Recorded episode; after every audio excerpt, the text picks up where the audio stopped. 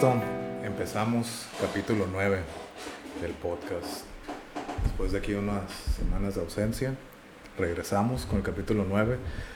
Si se recuerdan, hicimos la dinámica de la tómbola. El, tema que tocó fue la espiritualidad.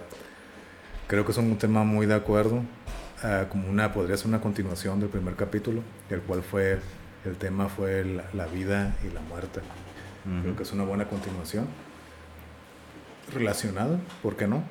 Y vamos a hablar de ese tema, qué es lo que pensamos, lo que sabemos y experiencias de acuerdo al, al tema. ¿Listo?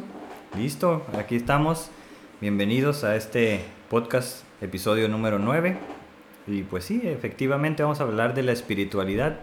Yo creo que todos tenemos algo que decir al respecto, ¿no? Si te consideras espiritual, si no, este, qué tanto. Hay, hay, como condiciones, ¿no? Donde las personas creo que no puedes estar fuera de, de este concepto, de esta forma de vida, ¿no?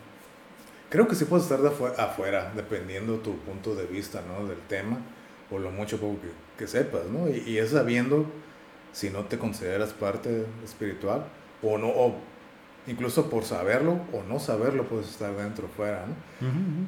Pero, sí, es un tema bastante interesante y es un tema de mucha, como yo lo había explicado antes, ¿no? De mucho interés para mí en los últimos años. Creo que más del año pasado, ¿no? Se fue como aumentando toda esta noción, conocimiento y, tratar de aplicar la espiritualidad en mi vida. Y sí. Eh, no sé si quieres hablar de experiencias o, o lo que más o menos conocemos de espiritualidad, o cómo, cómo quieres saber. Pues experiencias no he tenido muchas hasta hace poco, ¿no? Y estoy pensando si la digo o no la digo, pero de entrada creo que no, me gustaría como hablar de, otros, de otras cosas y ya después veo si me animo. Pero previo a esta, que fue, digo, recientemente, creo que para mí fue espiritual o es lo más cercano a lo espiritual que yo he tenido. En términos de, de, que si ves algo, ¿no? Si ves... Porque creo que la, la espiritualidad está muy ligada a lo que le llaman al mundo invisible, ¿no? y, y, yo nunca he sido de creer en, en, esas cosas porque nunca he percibido nada de eso. Es un poco lo que he venido diciendo antes, ¿no? Pero tampoco soy como totalmente materialista en el cual tengo que ver para creer. Antes sí, cuando estaba adolescente sí, ¿no? Pues... Aparte de la rebeldía, ¿no? Así fue que de la adolescencia y uno creo que es más cerrado, cerrado, rebelde cuando más joven, ¿no? Pero creo que era más lógica. Ajá, porque pues, si no ves algo, ¿cómo aseguras algo que no ves, no? Exacto. Eh, y ya bueno, después entendí que era como una sensación, tener que sentirlo, pero tener cierta noción, una sensación de que algo está ocurriendo. Y eso creo que se va generando conforme uno va madurando, ¿no? Como puede, como no. Ah, no, seguro. Hay Habrá gente a la que nunca le llega ese. Sí, sí, exacto. Y, y, ahí sí, me he fijado que son cerrados, como dices. Sí. Se cierran a, a la experiencia, como se dice, quizás. Y fíjate, precisamente quise hacer un poco de investigación al respecto del tema, porque yo tenía una idea más o menos de lo que era, bueno, tenía un concepto no muy certero de lo que era la espiritualidad, me puse a investigar y creo a lo que yo entendí, ¿no? Claro. Lo voy a comparar religión con la espiritualidad, porque creo como para que se pueda entender mejor, ¿no? No, y están... Entonces, por lo que yo entiendo, la espiritualidad es un estado mental. Es un estado mental, ¿no? En cuanto a una religión, pues son más tradiciones, costumbres, sea la religión que sea, ¿no? Todas son costumbres, tradiciones, rituales que hay que hacer, ¿no? A lo largo del año cada religión tiene los suyos. Pero a lo que me refiero con la espiritualidad, la espiritualidad siento que es como un... A un estado mental en el aspecto, creo que tiene muchas cosas, yo lo veo así, muchas cosas similares al estoicismo. ¿Por qué? Porque lo que tiene la espiritualidad es cuando llegas a un punto, como el estoicismo, donde nada te afecta. Donde tú estás en paz, estás tranquilo, eres más empático con los demás, eres más... suena a lo mejor, espero que se entienda, pero te mueves más por el amor No por, o sea, puedes dar más amor y recibirlo, eres más en paz, más tranquilidad, ¿no? Por eso te digo, es un punto más mental que unas simples tradiciones. Okay. Aparte de eso, creo que eres más eh, humilde en el aspecto de que pierdes el ego, ¿no? O sea, perder el ego.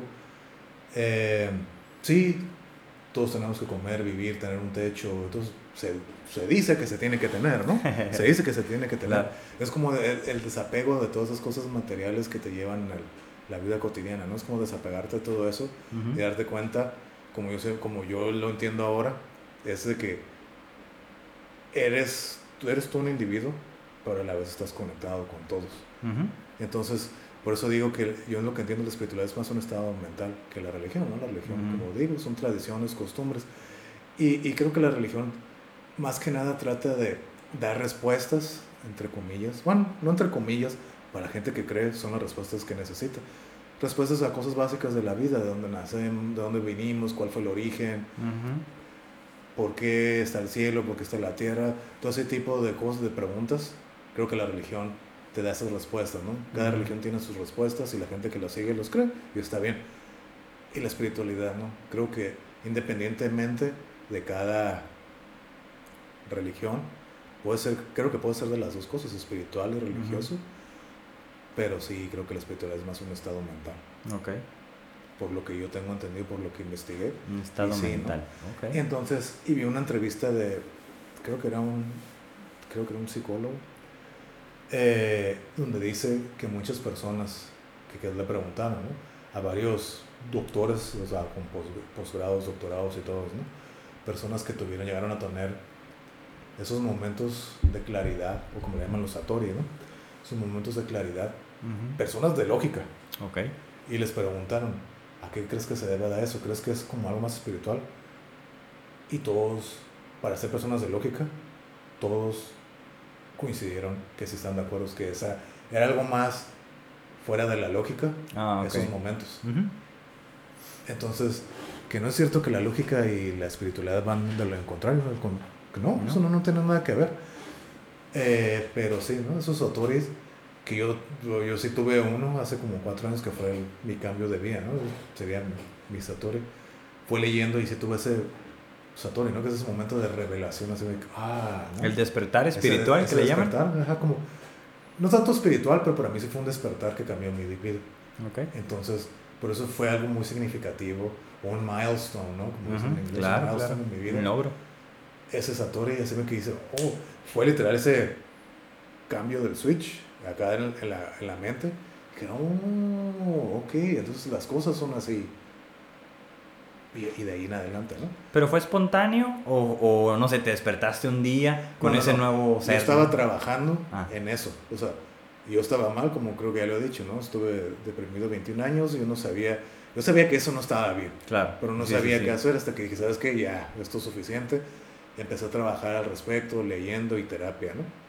Hasta que leyendo, leí y un momento algo que leí que dije, oh, fue así como que la revelación, así que, ok, ok. Entonces yo estuve viendo mi vida mal, entonces tiene que ser así. Entonces por eso para mí fue un, el cesatorio así de que, oh, y de a partir de ahí entendí muchas cosas. Y de ahí, a partir de ahí aprendió, empecé con un aprendizaje que me llevó a cambiar de vida, que eso fue hace cuatro años. Fue en el 2016, ¿no? Por eso digo que el 2016 fue mi renacer, ¿no? Que ese fue, gracias a ese Satori, fue cuando cambió mi vida y que la verdad he hecho más cosas en estos últimos cuatro años que lo que hice antes de mi vida. Mm. Hice muchos avances, muchos logros, mucha superación en el aspecto personal, como yo, como individuo. Okay.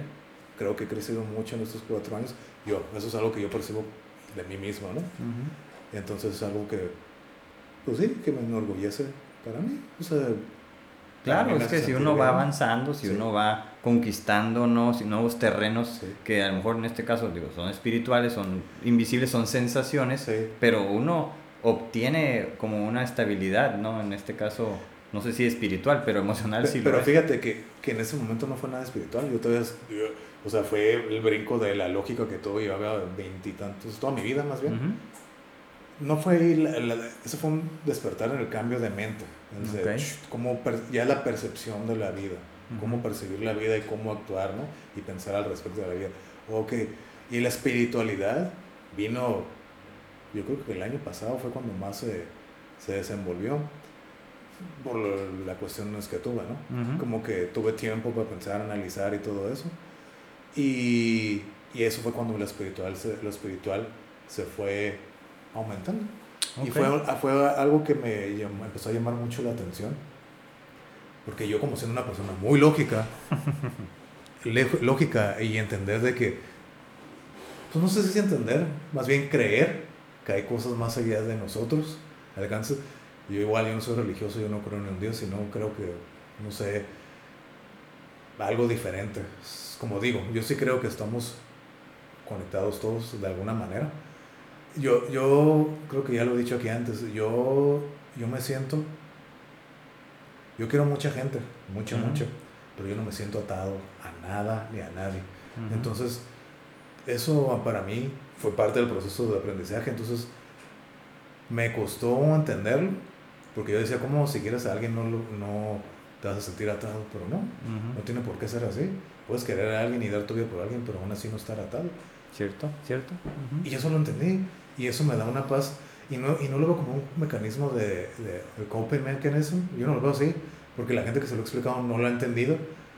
Y me mm. dice, uy, qué mala onda, me da, me da pena por ti, me da lástima. O sea, que siento que vives triste. Dije, no, todo lo contrario.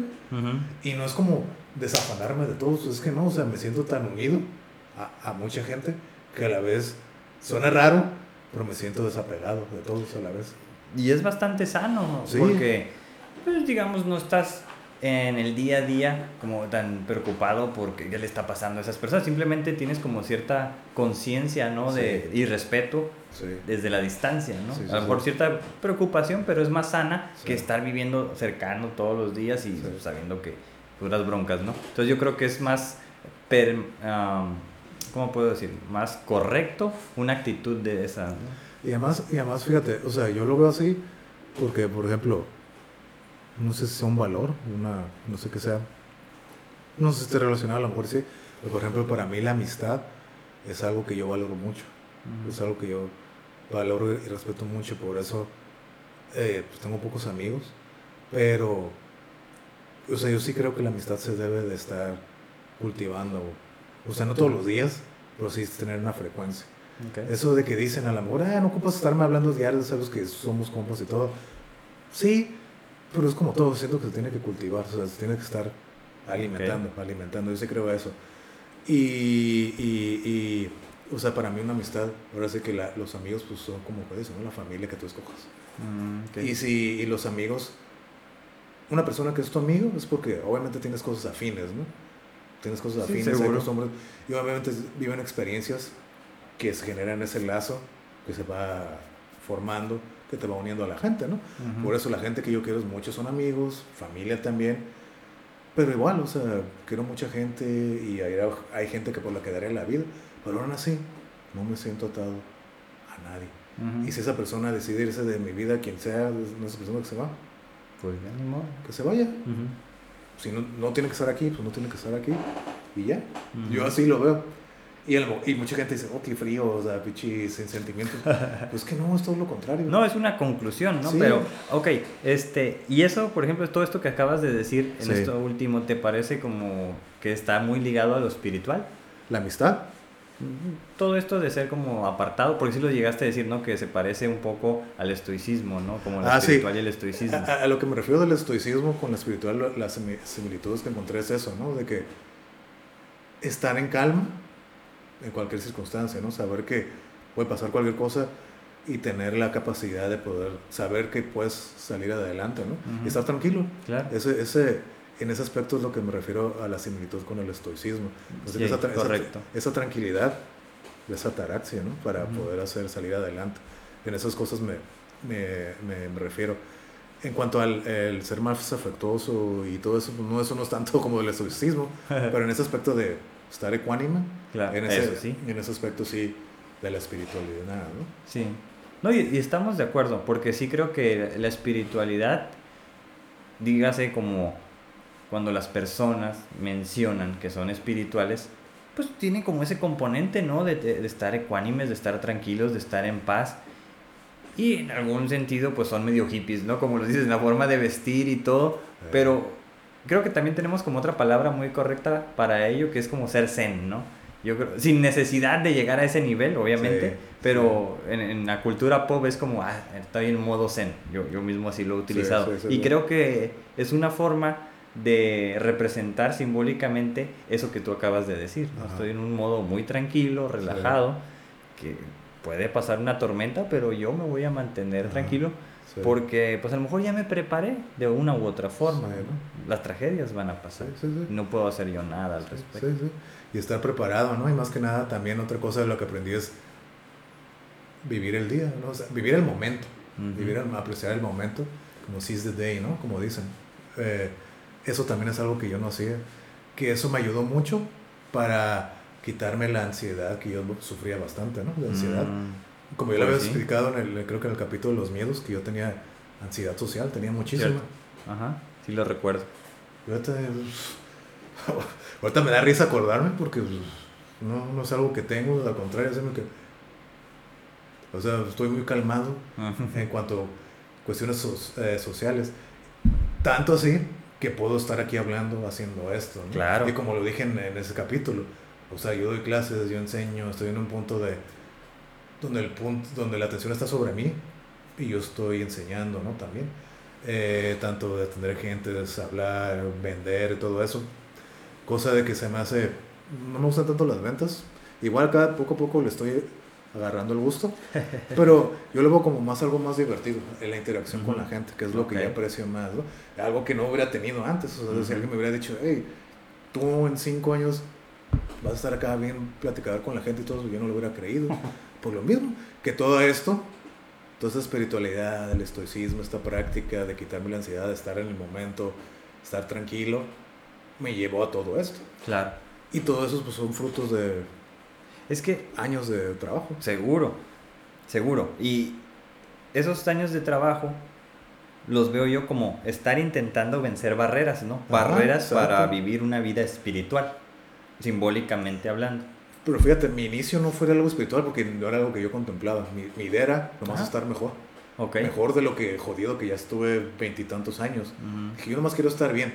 Y todo este camino, esta, esta bola de nieve, fue acaparando la espiritualidad. la espiritualidad se agregó, pero nunca fue un objetivo que yo tenía porque no era algo que yo creía ni tenía contemplado.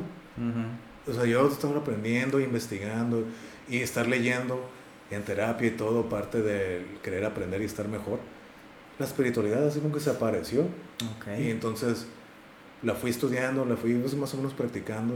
Ah, eh, algo que hago espiritual, parece que no sé si se considera espiritualidad todos los días meditar. Meditar. No, pues sí lo es, ¿cómo no? Meditar todo en la mañana y en la noche, al despertarme y antes de dormir. 25 minutos cada, cada sesión. Me ayuda mucho, me ayuda mucho. Y es parte de mi, mis rutinas espirituales. Claro. La lectura se me hace algo espiritual también, es un momento aislado. Parece que estar zen, ahí estar en el es momento. un momento zen. Entonces, es algo que también hago leer todos los días. Y lo disfruto lo, lo, disfruto, es como que a veces lo hago justo después de la meditación o antes o en el, transcurso del día. Trato de no, que no perder esas dos costumbres, la meditación y la lectura, porque siento que me, me dan un balance, una estabilidad, ese core.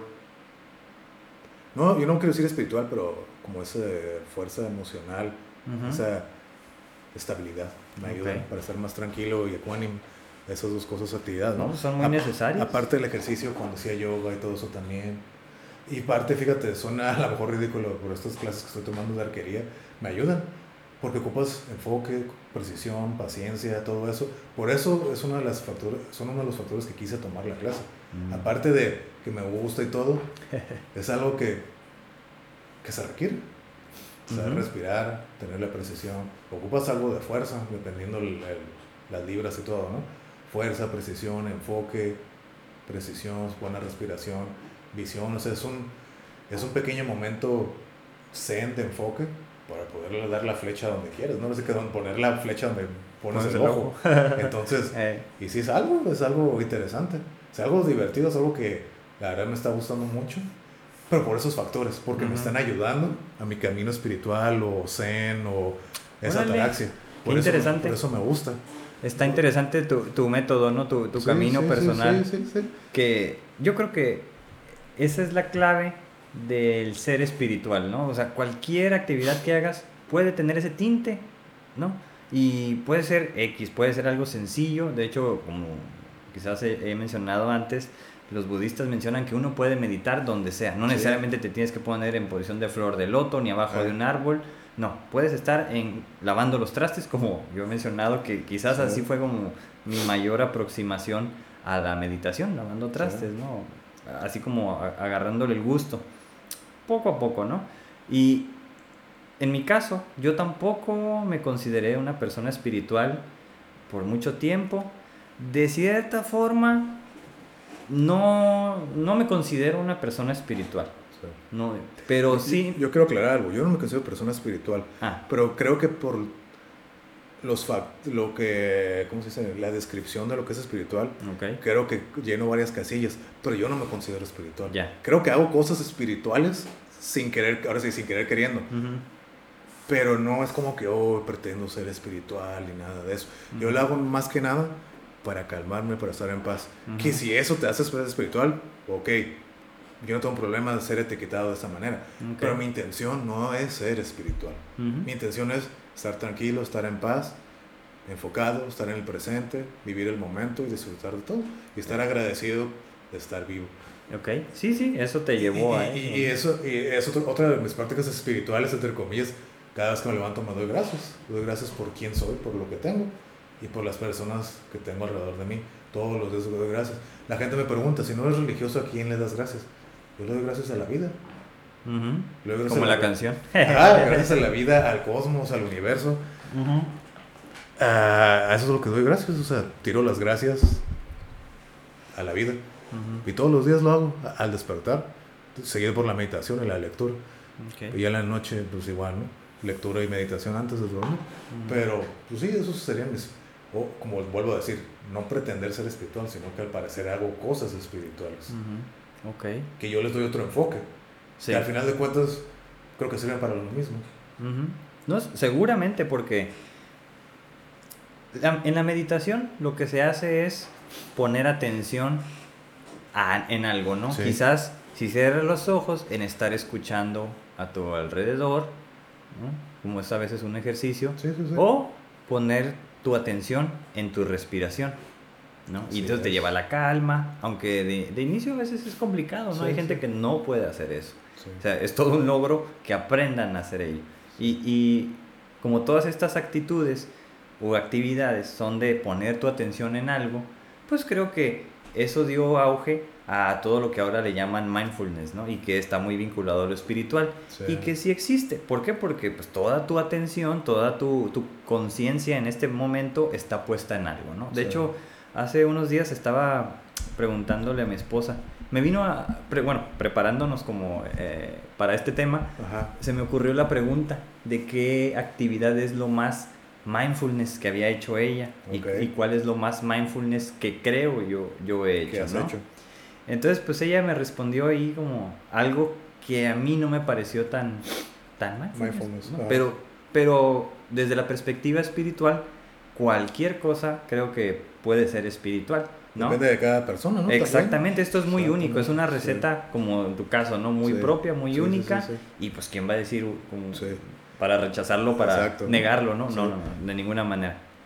Entonces... Pues sí, creo que haya gente que sea capaz de rechazarlo. Sí, no, sí. o sea, no entra dentro del concepto espiritual. Yo antes así era, ¿no? O sea, a mí no me latía lo religioso ni lo espiritual.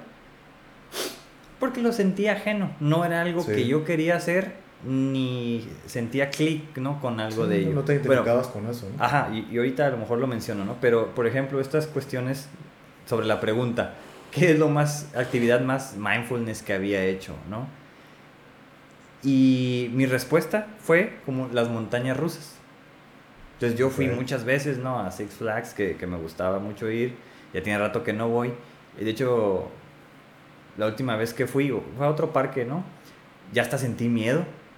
Cuando no, cuando yo era así como bien extremo, ¡ah! toda la euforia, ¿no? Y todo eso. Yo creo que eso es lo, lo, más mindfulness porque estás en el momento, ¿no? Sintiendo la subida, el bajón, la adrenalina, noradrenalina, el pinefrina y todo eso, sintiéndolo y ¡ah! La euforia y ¡uh! Yo sí, pero yo no me contenía, yo sí era de los que iba gritando, ¿no? ¡Ah! ¡Wow! Sí. Y pues ya sales extasiado, liberado, ¿no? De los gritos y, y pues estás cansado de hacer fila, de esperar. Sí, sí, sí. Pero dices, o lo vuelvo a hacer. Entonces en términos de, de, lo mindfulness que es estar en el aquí, en el ahora, en este momento, a cada segundo, pues una de esas formas es el, el, meditar. Pero para mí, yo no practicaba la meditación. Tampoco era como que vivía allá y cada rato iba a Six Flags, ¿no? Pero aprovechaba esos, esos momentos y me encantaba esa situación. Entonces yo creo que lo más mindfulness que he hecho, y creo que incluso es la actividad más mindfulness, debe ser eso porque estás oscilando entre el placer que se siente de, de, estar ahí y el miedo y el pavor que te genera. Sí, claro. Es una línea delgada, no estás sí, oscilando entre los dos. Exacto, es un miedo controlado, se puede decir, pero estás allí, o sea. Y, y, por ejemplo, cuando unos eh, hacen el pass out, ¿no? Que se desmayan, ¿no? Me da mucha risa. Ajá. Pues a mí no me ha pasado eso, ¿no? No, tampoco. Pero una vez lo voy a contar. Eh, era en eso mismo, en Six Flags, estaba el, que era el X2, el Extreme, que lo hicieron el X2, era de noche. Nunca me tocó subirme a eso. Hijo de su, ¿no? O sea. Siempre que iba estaba cerrado, nunca me tocó. No, a mí sí me tocó. Ah, no, era el. ¿X2? El X2 es ahorita, pero previo era el Extreme, ¿no? O sea, luego eh, lo, lo, subieron según de nivel de categoría 4 categoría 5. Pero cuando era 4 yo me subí de noche. Y pues como estoy alto, el tronco pues, está relativamente largo. Hay un espacio entre el chaleco ese de, protección y el espacio acá. Entonces, entre la fuerza y todo eso, yo ya sentía ese por acá en la espalda, porque ese era del que daba vueltas, así, no sabías ni dónde andabas. ¡ah! Es que aparte de la, de la, del roller coaster, el asiento giraba, ¿no? Simón, aparte de eso, exacto. Entonces, no, no sabía ni dónde, sentía que me iba a morir, te juro que agarré y dije, ¡ah! Me hago fuerzas, aprieto y todo eso. varios ejes de rotación, ¿no? Sí, y ahí dije, me pude haber muerto en esa actividad. si no me agarro, yo siento que si no me agarro, me fui, me hubiera ido. No, hombre, salí así temblando, me acuerdo. Entonces, no me acuerdo en qué año fue, pero, pero de ahí fue como que, oh, salí temblando y dije, no, esto es como un renacimiento, ¿no? Pero fue tan intenso como eso, estar en una montaña rusa, que yo lo sentí como de manera espiritual. ¿Por qué? Porque pues la gente habla, ¿no? De, de, el Espíritu Santo y todas estas cuestiones y lo, lo, expresa como si lo sintiera, pero de una manera como más eh, pacífica, ¿no? Y yo toda mi vida la viví como de manera acelerada, ¿no? Con lo que hablamos de la música, de los ritmos, de correr, de hacer ejercicio, deporte. Entonces, para mí, para lo que yo había vivido, eso era algo como muy muy como vinculado a la forma que yo he vivido, ¿no? Que es de cierta forma medio acelerado. Acelerado. Y pues bueno, a partir de ahí, este, fue cuando empecé a tener como mayor interés en lo considerado espiritual. Pero sigo, hasta este momento no me considero espiritual, ¿no? Empecé a, como tú a leer, a indagar qué es lo espiritual, porque pues de una forma toda la gente habla que es tanto la religión o, o lo espiritual o el mundo de los espíritus, ¿no?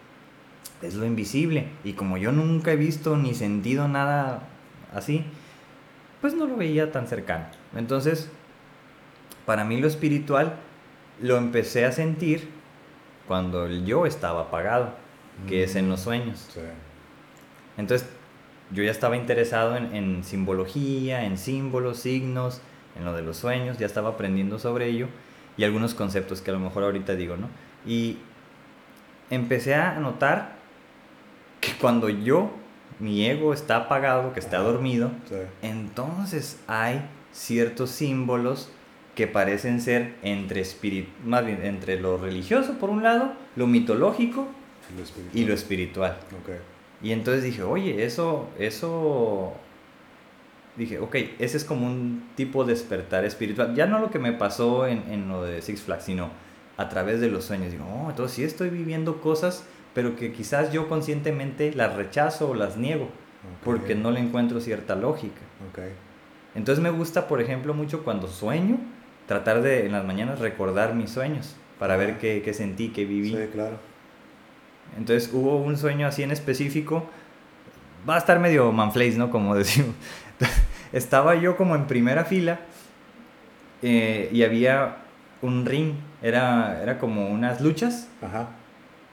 Pero haz de cuenta que el ring y ringside era un, un cuadrado, ¿no? Y, y el, el- como el, no sé, el, los pasillos alrededor formaban otro cuadro. Ok. Y luego alrededor, la arena, por así decirlo, que era pequeña, era un círculo. Ok.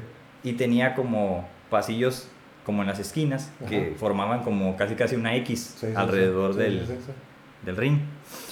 Entonces sale, me acuerdo que soñé con, con Charapova, María Charapova, que estaba conmigo a un lado ahí, Órale, ¿no? órale. platicando, todo fue un sueño así como bastante espiritual. Privet, privet. Eh, y en el otro, no sé por qué, lo voy a decir, pero no sé por qué, porque yo ahí a, a- a Charapova sí la admiro y pues, me gustaba mucho, me gusta todavía y todo eso. ¿no? ¿Cómo no? Pero también de- del otro lado estaba esta Kim Kardashian, que yo nunca así como que ni, ni sabía quién era, Ajá. ni nada de eso, ¿no? Nada, o sea. Sí, sí, sí. Y ¿Y cosas raras que pasaron. qué? Sí, de hecho estaba Abra- conmigo. Abrazándole a las dos. Sí, así como, como si yo fuera alguien importante, qué sé yo, no sé. y pues había muchas. Era una pelea de. de Están los sí, bueno, había muchas este, fotografías, ¿no? Y ya de cuenta que Charapova, que era con quien se supone que yo la seguía, la veía jugar y todo eso. Ajá. No, pues se puso bien mamila, ¿no? Bien mamona, y que no sé qué, se rockstareó. Ajá. Y no me acuerdo si hasta se fue. Y por el contrario, Kim Kardashian, que es como más fresona y todo esto, después supe, no, pues bien humilde, bien platicadora y todo, se quedó conmigo y todo esto, ¿no? Así. Entonces, estuvo bien extraño, ¿no? Pero donde voy con esto es que si lo veíamos desde una perspectiva desde arriba, eso era un mandala. Ajá, sí, claro. El arena era un Sí, sí, sí. mandala, los caminos y todo eso, pero era gente, era una multitud, ¿no? Sí, sí, sí. Y bueno, en ese caso estaba esta Charapova que pues, me dejó ahí. Y eso implica, por ejemplo, la versión de, de, de la mujer en el hombre, ¿no? Como Sí. una, una versión idealizada, ¿no? Sí, sí, sí. O sea, conscientemente sí lo tengo. Pero pues se fue, o sea, no, no fue una fantasía de que, ah, todo estuvo bien cool. Pero lo que identifiqué, Una dije, "Oye, representación de algo, ¿no? Simón. Y entonces, como es un mandala, dije, "Oye, eso es un mandala, Sí. ¿no? Y, y fue como cuando lo dibujé y todo eso, dije, Fue un canijo". zoom, ¿no? En el mandal. Ajá, pero no, no lo había noti- eh, como ideado hasta después de que Ya lo dibujé. así desde arriba. ¿no? Ajá. Y bueno, posteriormente, por ejemplo, tuve un sueño donde estaba todo negro y era como si yo estuviera despierto en el sueño. Y ya de cuenta que todo estaba negro y se empieza a abrir como una X pequeña, así como, como el video de, de. El de I'm Coming and Down, que, que se está quebrando el, el cielo, no sé si lo llegaste a ver. No, no pues se va quebrando el cielo y empiezas a ver como lo que hay más allá del manto estelar, ¿no? Ok. En este caso era como, como esto negro se empieza a quebrar y se formó una X y se veía la energía azul detrás, ¿no? Como un tipo rayo y todo Sí. eso. Entonces, ese símbolo era lo que apareció como en este sueño de otra forma, ¿no? Entonces dije, ah, canijo. Entonces, esos son. Después revisé y ese símbolo es como del despertar espiritual. Después supe, pero, Ok. o sea, yo como por, por curioso, por indagar, para saber qué era. Ajá. Y eso es como quizás yo he vivido más mi espiritualidad a través de los sueños, Los sueños. cuando yo estoy apagado, porque yo voy a negar todo. Porque no lo veo como parte de mí. Sí, Ahora, claro. le he tratado de dar explicaciones y hay muchas cosas, pero son ilógicas, ¿no? Todo lo espiritual es ilógico, como que no tiene la... Creo que no lo podemos delimitar a las cuestiones cognitivas, ¿no? Y yo creo que ese es el... el- sí, ese es el choque eh, o la guerra eterna entre lo espiritual religiosa, religioso y lo científico. Pero No. para ti sigue siendo un conflicto, ¿no? Por lo que entiendo. ¿Cómo? El, el choque de lo lógico con lo, eh, eh, lo ilógico de lo espiritual, ¿no? ¿Todavía, todavía te conflictúa eso? No, nunca ha sido un conflicto para mí, porque... Es que es lo que yo entendí ahorita que Parece. lo acabas de decir. Ajá. No, o sea, entiendo que así es. O sea, cuando la gente, incluso, ¿no? Pues, acabo de poner hace unos días un post sobre que en México no creen en los científicos Ajá, porque, sí, sí lo eh, te- ¿verdad? o sea, porque creen mejor en los, en los pastores o en todo esto. Muy respetable. Pero bueno, en términos de, de la producción científica, pues no se le está dando valor a quienes tienen la capacidad, ¿no? Esas grandes mentes de construir pues las, las nuevas verdades. Pero eso es, eso es un valor que tú le das a ellos, pero a ti tienen más valor ellos que un pastor o un sacerdote. Ah, sí, sí, sí. Sí. eh, eh, Pero por que- algo. Por algo. Es que hay una escala, para mí hay una escala entre ser primitivo, entre, entre experimentar lo que ya todos hemos vivido de una u otra forma Ajá. y construir lo que nadie ha hecho. ¿no? Ajá, y yo creo que la ciencia te permite eso, como alguna vez dije, ¿no? La, la creación de, de tecnología, Claro. que es la, ¿cómo se dice? Como la aplicación del conocimiento científico. Sí, pero como lo dijimos en el capítulo de la curiosidad, ¿no? O sea, es algo que tú y yo valoramos, Ujú, pero no toda la gente lo hace. Pero porque por- no se entiende. Pero no es, ahí en lugar de ser invisible, es muy visible, ¿no? Tú Ok. puedes aprender a, a identificar, a, a a leer ciencia con Claro. un paper, con un documento, con un Claro, artículo, y es bien sencillo. Claro, ¿No? eso como dice, ¿no? Ahorita la ignorancia en esta época de información es un lujo. ¿No? Eh. Ser ignorante ahorita es un lujo, cuando tienes toda la información al alcance de tu mano, ¿no? Pero, pues ahora sí, cada quien se respeta, ¿no? sí, sí, pero, sí. pero como te digo, son, eh, por ejemplo, los científicos son personas que a lo mejor tú y yo les damos más valor que obviamente un sacerdote o un... No, No, sé. pues no esa- todos, porque, o sea, hay, hay científicos religiosos, hay este personas religiosas a través de la historia que hicieron grandes descubrimientos. Oh, ¿no? claro. Entonces, no, El- no es que yo mismo- los deseche. El, el mismo calendario que utilizamos fue hecho por un jesuita. ¿no? Ajá, Y exactamente. Hay muchas cosas que todavía hasta la fecha se usan científicas que fueron hechas por personas de la iglesia. Por supuesto. Entonces, o sea, cuando yo hablo de eso, no, no es que estoy desechando eso, no, no, no quiero que se me vea así. Pero, por ejemplo, como estoy mencionando que no soy como materialista ni creo todo en que tiene que ser visual, porque, por ejemplo, el espectro visual, pues sabemos que los, nuestros ojos solo ven una parte muy pequeña de todo el espectro electromagnético, ¿no? Claro. Entonces sé que existen las ondas, ¿no? Las infrarrojas, entonces, este, e incluso el infraverde y todos esos, ¿no? Microondas, ultravioleta. Rayos X, todo eso. Entonces, gamma, todo. Exacto, existe. Pero nosotros no lo podemos ver. Exacto. Entonces, pero de ahí a que se hagan las historias mitológicas o religiosas que estén ahí pero como existiendo o coexistiendo con todo esto, pues no, no lo termino por creer. Sí. Pero mi actitud, quizás un poco antirreligiosa, no, no antiespiritual, es, es antirreligiosa, Claro. eso sí, lo, lo, lo mantengo y lo sostengo. Pero en cuanto a lo espiritual, sé que el espíritu humano, o lo que sea que sea ese espíritu, suena extraño no lo que voy a decir, pero se puede permear a través de estas cosas que yo estoy diciendo que son científicas. No sé si me explico. Sí, sí, sí. Por eso es que me gusta Star Trek. Porque es muy futurista, es algo que no existe, pero te están planteando un futuro mejor a través de la ciencia. ¿no? Y todo lo que he mencionado a lo largo de estos episodios, ahí se ve la espiritualidad para mí. Así es como yo la vivo. Pero fíjate, No tradicional, sino sí, sí, sí. futurista. sí, pero fíjate, ahorita que acabas de mencionar ese punto de la espiritualidad, a lo mejor por el nombre, ¿no? Es como que la gente lo ve implícito, pero yo no. O sea, el, el espiritualidad, espíritu, ¿no? Pues yo no lo veo nada del espíritu. No sé si existe eso, como lo dije en el capítulo 1. Ujú. Ya estoy abierto a la posibilidad de que todo sea eso, ¿no? Parte de mi espiritualidad, entre comillas, es abrirme. Fue abrirme a, a- a nuevas ideas y a quitarme un poco la, la, la venda de, de la que yo tenía de que todo tiene que ser lógico y todo Ujú. tiene que tener sentido. No, No, no tiene por qué, No tiene por qué. Y eso me ayudó mucho. O sea, fue como que una, un ciclo virtuoso, ¿no? De la espiritualidad, ¿no? Que me hizo entender eso. Y gracias a eso se hizo como que aumentando la espiritualidad. Pero yo no veo la espiritualidad como que, ay, el espíritu. O sea, yo no sé si eso existe o no. Sé que tenemos a lo mejor esa. Yo no quiero llamarlo espíritu ni alma ni nada, de eso tenemos esa, como lo dije en el capítulo 1, ¿no? Esa, como dicen, ¿no? Ese chi, esa fuerza, esa energía, ese fuego que tenemos ahí. Sí creo que lo tenemos, ¿no? Supuestamente está aquí en, el, en, el, en el plexo solar, ¿no? Que es el tercer chakra, ¿no? Supuestamente. Entonces, esa energía, que es el segundo cerebro, como dicen, ¿no? Yo sí creo que la tenemos, que eso es lo que nos da ese, ese aliento de vida. En una, en una manera lógica, ¿cómo lo puedo explicar? No tengo idea. pero sí creo que existe. Pero yo no lo veo como el alma, el espíritu, de que uh, se va y eso, yo no lo veo de esa manera. Mm, ok. Yo lo veo como una batería que tenemos ahí. La batería. Estamos de acuerdo, ¿no? Es la batería que tenemos. Eso, eso es como yo lo veo. Ok. Ese, el espíritu, si sí, lo que veo, eso es lo que yo veo. Se apaga y pues ya, se apagó y se acabó. ¿Qué pasa después? Como dije en el capítulo 1. No sé. Y como ya he dicho, yo creía que antes te mueres y se acabó. Te entierran o te incineran y ahí quedas. Después de eso, ¿qué pasa? No sé. Cierto. Sé, sé que en este mundo físico, pues va a ser eso, te incineran o te entierras, ¿no? Vuelves a la, a la, a la tierra. Pues todo. Ya después... y ni tanto. Ahorita voy a hablar de esos temas. ¿no? Y Que ya que pasa después, no sé. No sé, no sé si hay algo más allá, no tengo idea. Ujú. Pero no estoy cerrado a la posibilidad de que pueda haber algo más.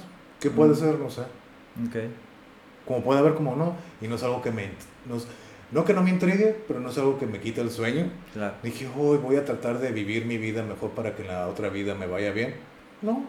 Eso es parte Quiero de... tener buen karma. Exacto, ¿no? Quiero tener buen karma. Creo que parte, eh, entre comillas, eh, al- eh, la espiritualidad que tengo es tratar de ser la mejor persona para poder ser mejor con todos, ¿no? Hombre, con eso ya es un gran logro. Eh, eh, por, eso, por eso yo, como lo había dicho en otro capítulo, para mí el, el respeto es un valor muy importante, Ujú. que trato de siempre estar ahí, eso es lo, que, lo primero, el respeto, ¿no?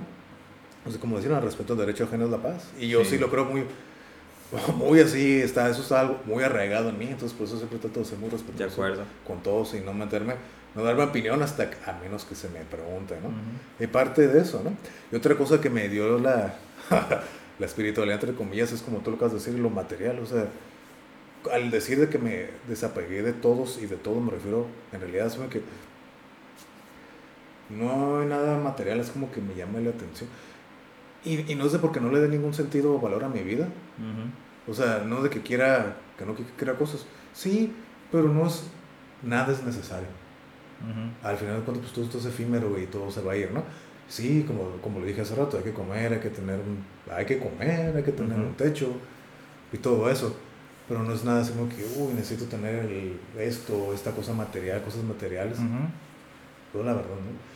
Y igual, como lo dije, mucha gente dice, uy, pues que no tienes ambición. No, le dije, uy, tengo muchas cosas, muchas ambiciones y muchas cosas por hacer. Pero todos son más experiencias y son como para logros, como crecimiento personal, no Ujú. tanto como materiales. Claro. Que a lo mejor esos crecimientos a lo mejor me puedan- son lo material, es fruto de eso.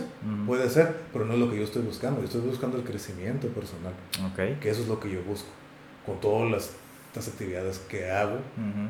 y otras más, ¿no? Pero, sí, o sea, eso es como desapegarme de todo Ujú. y a la vez estar en todo. Ok. Pero, y si tú me preguntas, volviendo a la pregunta, ¿qué ha sido lo más mindfulness que has hecho? Si tú me haces esa pregunta, yo creo que lo más mindfulness que he hecho es meditar por un ver 24 horas. Me metí una meditación de 24 horas, no estar, estando sentado o parado, ¿no? Es una, como le llaman, una meditación caminando. Mm. Durante todo el día estuve meditando mientras estaba haciendo otras cosas. La verdad, es una experiencia muy, muy, muy interesante, muy reveladora. Te das cuenta de muchas cosas que te pasan desapercibidas en lo cotidiano, ¿no? Te, Ujú. te encierras en la rutina. Y la verdad me, me gustó mucho, ya no lo he hecho, nomás lo hice una vez. Porque sí, pues obviamente sí demanda tu atención, Claro. esfuerzo de concentrarte, ¿no? Creo que Estar neta- ensimismado, ¿no? Sí, estar Ajá. ensimismado, estar consciente, que eso es la meditar, ¿no? Estar consciente de todo. Estar consciente de todo lo que está pasando en ti, adentro de ti y afuera de ti. ¿no? Ok. De que requieren mucha energía y mucha atención, mucho enfoque, mientras que tienes que llevar tu vida cotidiana. Yo lo hice en un día de vida cotidiana, trabajando, haciendo todas mis actividades. Sí, fue algo complicado por eso, porque tienes que estar ahora sí que dividiendo tu atención en dos cosas. Pero sí es algo que yo recomendaría hacer. Obviamente, si nunca has meditado, lo quieres hacer así 24 horas, No, pues no. está, está muy cabrón. Eh, Entonces tienes que empezar obviamente poco a poquito. sí, claro. Y eso que tú decías, ¿no? De que mucha gente no puede enfocar su meditación, ¿no? Creo que la meditación es para todos, pero creo que no todos están listos para hacerlo. Mm. Creo que tienes que trabajar primero en ti y vas a llegar a un punto donde, ¿sabes qué? Ya puedo empezar a hacerlo. Ujú. Entonces, porque yo se escucha a mucha gente, oye, ¿cómo meditas? ¿Qué es lo que haces? Pues Es que es lo que le digo, hay meditaciones de todo tipo, ¿no? Pero. ¿quieres meditar así, algo muy sencillo? Siéntate, siéntate, cierra los ojos, respira y nomás concéntrate en tu respiración. Eso así de fácil. A los cinco minutos. Todos los días si quieres. Eso. Ay, y siempre va a haber, siempre va ay, vas a empezar lo que tienes que hacer y que esto y que lo otro, que la muchacha de ahí, todo. El changuillo, ajá, la mente de chango. Tomás, quítase. Y otra vez. Y vuelves a empezar en tu respiración. Inhala, enfoca toda tu respiración. Como inhalas, la sueltas. Inhalas, la sueltas. Inhalas, la sueltas. Así de fácil, poco a poquito. Y como ayer precisamente vi en un video que relaciona, por ejemplo, aplicando con esto la meditación, ¿no? ¿Cómo puedes hacer grandes eh, logros? ¿Cómo empiezas haciendo los grandes logros? Pues empiezas haciendo con pequeños primero. Si tú te quieres aventar una pinche meditación de un día y nunca has meditado, pues va a estar cabrón. Se ve imposible, ¿no? Esos, pasitos, a veces como dicen baby steps, ¿no? Ajá, poco a poquito. Y, y, desafortunadamente, por lo que ya hemos hablado, creo que estas generaciones de ahorita pues ya son muy desesperadas, ¿no? Muy, Entonces les cuesta mucho trabajo la paciencia y todo eso. Y es que yo creo que también son muy extrovertidas, ¿no? De estar volteando hacia afuera, hacia los demás, hacia los aparatos tecnológicos y no hacia ellos, ¿no? Entonces no se van a dar cuenta de sus errores hasta que sea, hasta que resulten en errores, ¿no? Con las interrelaciones con las demás personas. Claro. Ay, no sé por qué me va mal. Pues es que no estás estado haciendo algo bien, ¿no? O en algún sentido, pues. Se depende mucho. Hay fallas. se depende mucho de la aprobación, ¿no? De la, oh, sí de la atención. Eso es lo que yo he estado viendo, ¿no? Con las nuevas generaciones, como que todo es mucho hacia afuera. Y pues bueno, como dicen, ¿no? El, camino de en medio, pues es voltear hacia ti. Yo creo que debe ser el principal, ¿no? Pues sí, pero yo creo que difícilmente alguien lo puede hacer, ¿no? Porque hay muchos atractivos hacia afuera de ti. De hecho, el autismo es eso, ¿no? Estar ensimismado y no tener conexión con el mundo exterior, como quien dice. Entonces, lo cual es un padecimiento, pero ya me estoy volviendo como... pues ya son, Estoy exagerando quizás, ¿no? pero es un padecimiento que existe. El otro es como el ser totalmente extrovertido, que hay mucha gente que de la, a todos le llaman amigos, platican con quien sea en la fila de las tortillas, le, platican, hablan a la señora de enfrente, le sacan el número y ya su amigo, ¿no? Así le llaman. Y no, o sea, alguien como yo no le va a llamar amigo a cualquiera. No, claro. Entonces yo soy más reservado, más tranquilo. Y así me gusta vivir a mí. Pero hay gente que no puede hasta que algo... No sé por qué me pasa eso. Pues porque como que solo están volteando hacia donde no debes. No, no siempre, pero en algunos sentidos creo que lo hacen. Sí. Y eso es problemático también. Y fíjate, como lo que yo platicaba, ¿no? Volviendo a lo de la, mi ansiedad social, parte de mi aprendizaje y, y entender todo esto, es que yo aprendí de que no tienes por qué, tú no tienes que probarle nada a nadie, ¿no? Parte de esa mi ansiedad, no sé de que, ay, tengo que hablar con alguien, tengo que decirle, cuando, como yo comentaba, ¿no? Estar yo, por ejemplo, con alguien desconocido, sabía que iba a quedar, incluso alguien conocido, pero que no tenía tanta conversación y que iba a pasar, un, no sé, 10, 15 minutos ah, con esa persona. Yo por encima, como yo siempre así bien como, ¿no? Pero por dentro estaba así que, oh, es que me va, ¿eh? Entonces parte de la aprendizaje de que... Pero vivías, como se dice, el momento incómodo. Sí, yo estaba bien incómodo, así que y, y, porque obviamente yo, yo no sabía cómo comportarme, parte de la descalibración social mía aparte, obviamente la gente así como que... Mm, pues, mm". o sea, la, la reacción que, el, el, feedback que yo recibía no me ayudaba, pues. Entonces yo estaba recibiendo lo que estaba dando, básicamente. Y entonces era así como que ese círculo vicioso. Y entonces parte de lo que aprendí fue de que no tienes por qué estarle... Parte de eso era de que yo no querer ser visto como alguien inadaptado social. Mm. Esa, era, esa era mi ansiedad. Esa, uy, no sé qué decir, que mucha gente me, me preguntaba porque yo era bien callado, yo no decía nada, nada, nada, yo no hablaba. A lo mejor, como tú siempre me has dicho, es que yo nunca lo he notado contigo porque siempre me has hablado bien. Pues sí, a lo mejor son pocas las personas con lo que dicen, ¿no? Pero la mayoría de la gente antes me decía, yo era esos, como lo dije, ¿no? En aquel capítulo, yo era esas personas que te, hey, hola, buenos días, buenas tardes, y yo sé. no decía nada. Aparte, ¿no? De que todas las broncas que tenía y que siempre estaba enojado no decía nada. Aparte mi, mi diseño fruncido por todo lo que había dentro, ¿no? Entonces yo era así callado, yo no decía nada. Hasta que fue parte de lo que entendí, de que no tengo por qué querer complacer a nadie. Claro. Y no tengo que probar nada a nadie. Eh, por ejemplo, eh, el Uber, ¿no? Que antes lo agarraba a diario. Tengo pues, dos semanas que estoy descansando. Eh, el Uber todos los días. Yo pues, les sacaba plática a todos los de Uber y hay veces que la verdad no tenía ganas de platicar. Claro, ajá, ajá.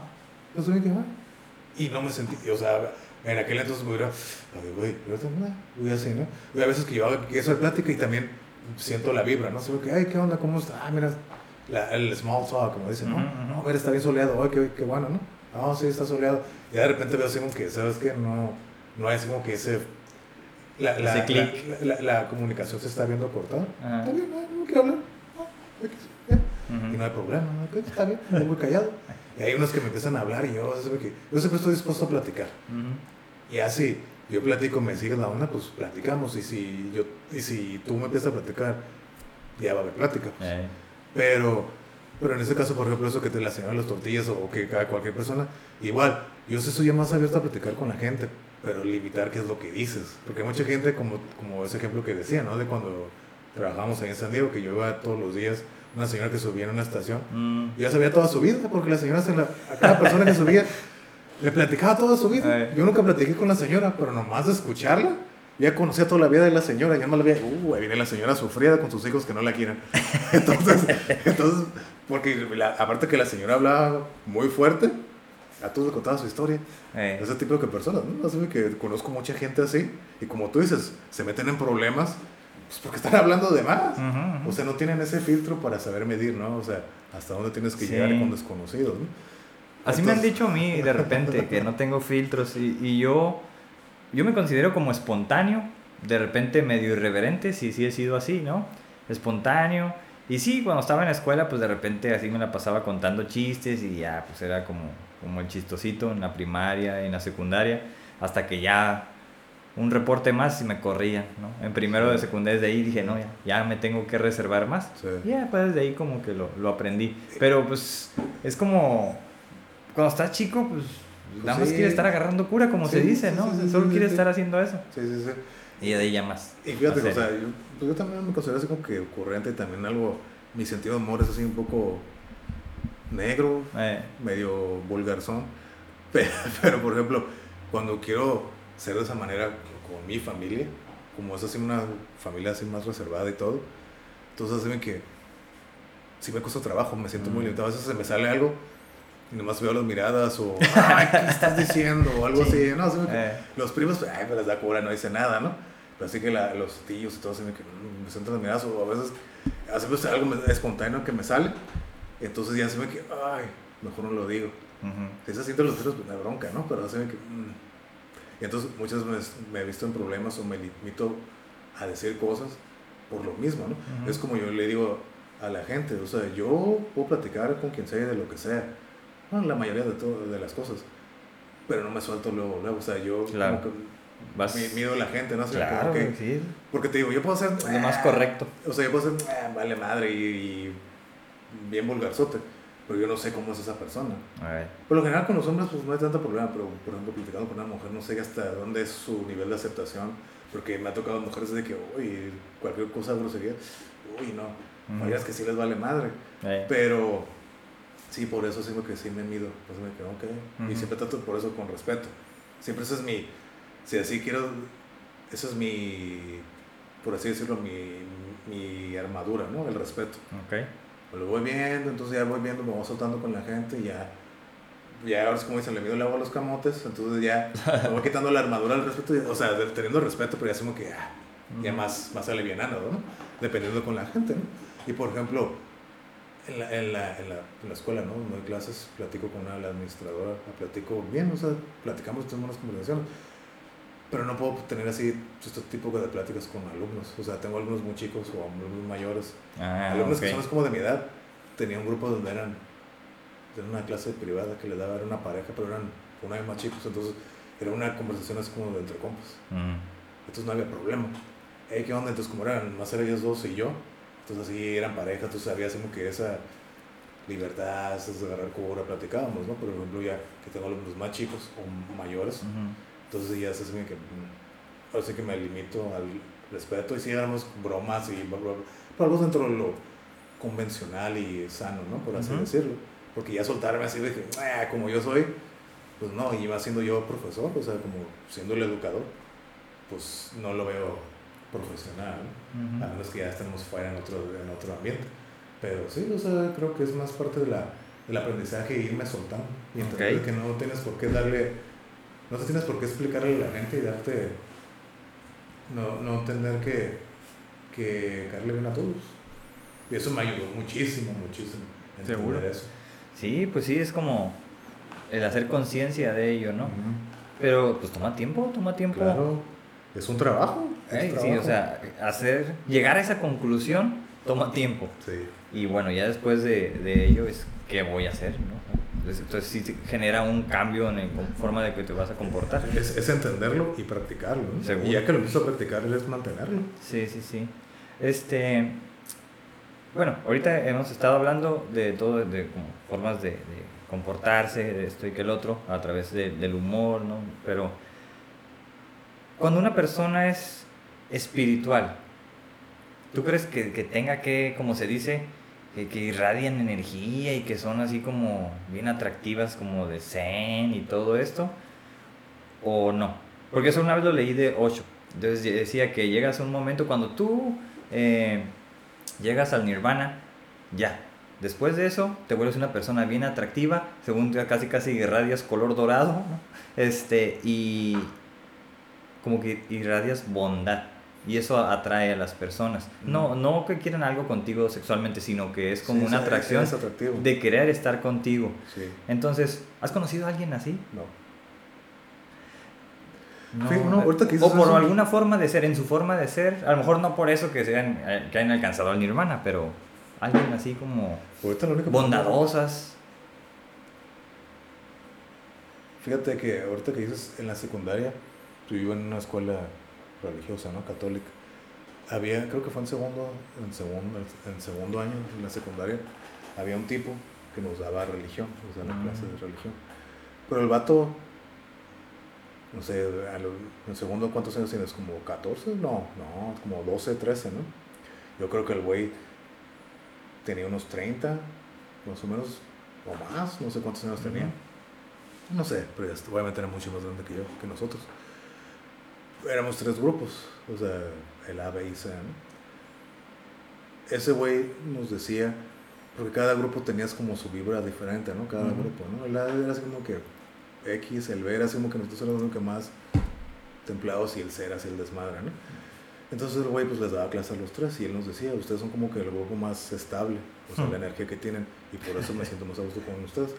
Pero aparte el güey tenía ese como, por lo menos con nosotros, yo notaba como te digo, ese carisma, ese entusiasmo para contar, a pesar de que era, nos contaba las historias religiosas y toda esa madre, y muy apegado y todas esas chingaderas, y que él era el que, el que, me acuerdo que algo así que fue el que le dijo a Magic Johnson que él tenía sida o algo así, no sé qué, algo, algo historia que él conocía a Magic Johnson y no sé qué cosa, porque él era de Los Ángeles, oh. era así medio puchillo, me acuerdo, y, y, y acá contaba medio afeminado, lo que me acuerdo. No, no tiene nada que ver, pero me acuerdo, o sea, estoy tratando de recordarlo. Canosillo, ese y todo, ¿no? Pero siento que tienes como ese carisma, esa, como dicen, esa estrella. Pero yo lo notaba con nosotros. Ya afuera, no sé, nunca, ni con los propios profesores, nunca vi la interacción que tenía con ellos. Pero con nosotros sentías como que esa, esa vibra, entonces incluso a veces nos le decíamos, ay, profe, quédate más. Y como eras como que más no era el típico profesor tradicional, así, yo soy el profesor, vamos a ver la clase, y la chica estaba así, ¿qué onda? Así como que se acoplaba a la edad, pues, eh, es más juvenil, más chaburruco, y eh. pues te daba esa vibra, eso, eh, ¿qué onda? Qué buena toda madre. Y entonces a veces así que nos contaba las historias, pero tenía, la, tenía era un storyteller, ese güey así nos contaba las historias. Entonces me que, ah, güey, te enganchaba por la manera que lo hacía.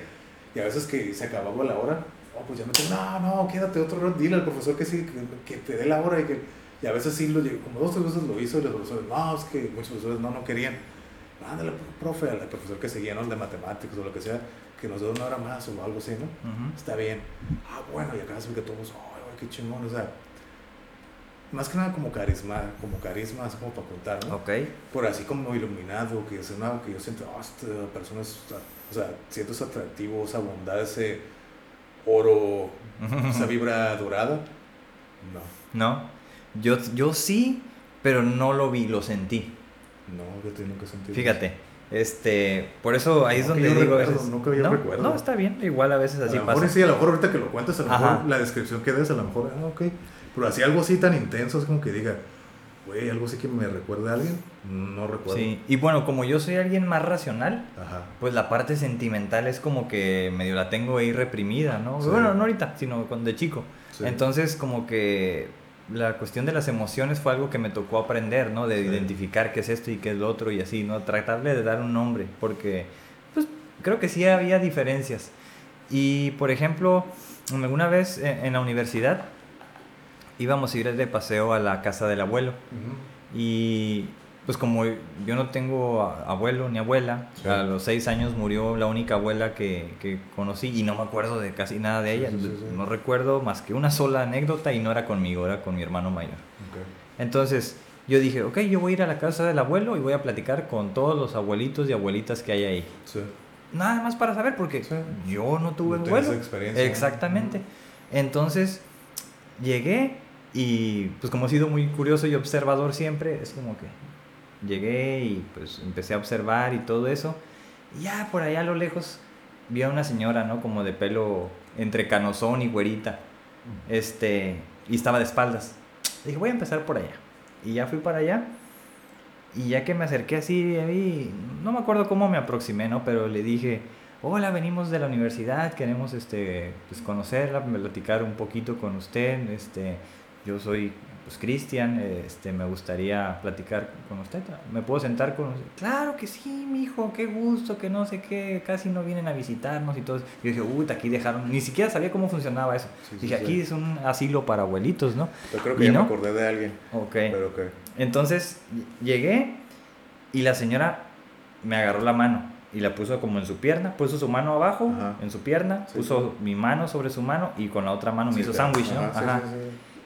Y cuando me agarró así, empecé a sentir así como ternura, ¿no? Como bondad, que dije, wow, ¿no? Pero dije, sí decía, estoy idealizando, ¿qué es esto, no? Está raro, nunca había sentido esto, pero estoy como idealizando, dije. ¿Será que nunca tuve esto con una abuela? ¿Será eso? no, sé. El amor que dicen, ¿no? A las abuelas, no sé. Este, y ya le dije, ¿cómo se llama? No recuerdo el nombre, ¿no? Pero me acuerdo que me dijo que tenía 94 años.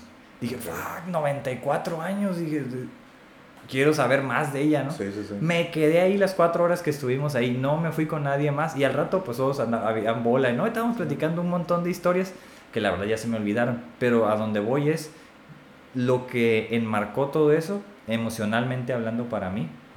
Entonces platicaba con esa señora, era una señora bastante lúcida para sus 94 años, se acordaba de todo, todo de dónde había nacido, cómo llegó acá, y pues ya aprendí que ahí era una guardería, nada más por unas horas para los abuelitos, ¿no?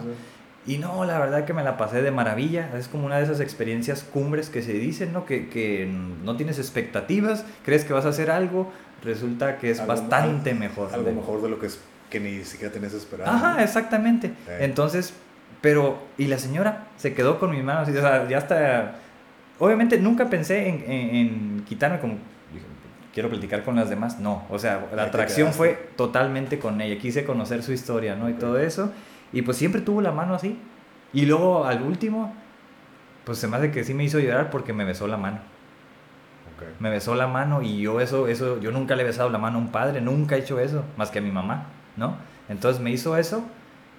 Bueno, a mi esposa también, ¿no? Pero, o a mi hija, es algo que ahora hago más, ¿no? Pero en aquel tiempo pues no sé si lo había hecho y me besó la mano y yo dije, oye, esto es como, como de otro mundo, ¿no? O sea, ¿por qué me va a besar la mano a mí? Eso es como humildad, cosa que yo no tenía en ese tiempo, ¿no? y no, pues fue una experiencia así maravillosa que ahorita me acordé, porque sí creo que si algo es espiritual, debe ser como por ahí, por ahí va la cosa. Para mí, porque es como totalmente bondad, pues, algo así. Sí, sí, sí, puedo entenderte, ¿no? Ese como esa sensación, ese warmness, así, ¿no? Me imagino. Ajá, calidez. Sí. Me sentía calientito. O sea, yo no, yo no he sentido algo así como tú dices, pero sí llegué a sentir como que a mí me gustaría ser así. Ah, ok. Entonces no sé si... Y fíjate, yo esperaría como por ejemplo eso que acabas de decir, esa calidez, eso como bondad, eso de una persona mayor, o sea, yo lo esperaría, ¿no? Y lo que yo voy a compartir viene de una persona mayor también, ¿no? Entonces, como yo algo aparte de, sigo siendo muy lógico y racional, ya estoy más abierto a lo espiritual, ¿no? Como lo acabo de mencionar. Pero hace dos años que, que para mí 2018 fue un año muy, muy intenso para mí, y de aprendizaje y muchas cosas. Eh, tuve un curso de, de análisis transaccional, ¿no? Ah, y la persona que nos daba el curso era un señor, un psicólogo, tenía varios, varios, varios títulos y todo en psicología. Y yo desde, no puedo decir así que sentí algo, haciendo que cuando lo vi, por la manera de expresarse, de moverse, se me hace una mm. persona muy, pero así como the most interesting man in the world, así, o sea, pero no de que por todo lo que decía el comportamiento, su expresión, su movimiento, para ser una persona de 85, 84 años. Órale. Entonces, escucharlo y todo el aprendizaje que saqué de él y las palabras que me dijo también. El viejito sabio. Ajá, ese, ese viejito sabio, pero tranquilo, en paz, ¿no? que también nos platicó y dice, yo era un hijo de la chingada también. la chingada, y cabrón, y todo. Y era mamón y todo el pedo, ¿no? Y muy soberbio. Pero ah, esto que le estoy enseñando yo lo aprendí a los 40 años. Me dijo, no, esto yo lo aprendí a los 40 años, tengo 85, 84. O sea que llevo 44 años apenas viviendo. Entonces, pero fue, esas palabras fueron significativas para mí. Y yo me acuerdo que la primera sesión, que nomás fue la introducción, yo me paré y dije, oh, este güey se ve prometedor. ¿no? para empezar, yo, llevé yo entré a ese curso, en la intro, creyendo que era otra cosa totalmente, ¿no? me di cuenta que iba por otro lado y dije, pero me interesa también. Me acuerdo que en la introducción me paro, me, me presento, digo, oh, soy Carlos. Dije, mira, te voy a decir algo. Y ahorita, para eso, su, su nieto fue el que me ayudó con la terapia, que parte de mi evolución, su nieto fue el que me ayudó, aparte de la lectura. Para mí su nieto fue mi salvador. Yo así le digo, tú eres mi salvador. le da risa. Y él me dice, no, es que si vos como que esa vibra, esa química entre los dos, como que se, se dio natural, esta interacción entre los dos.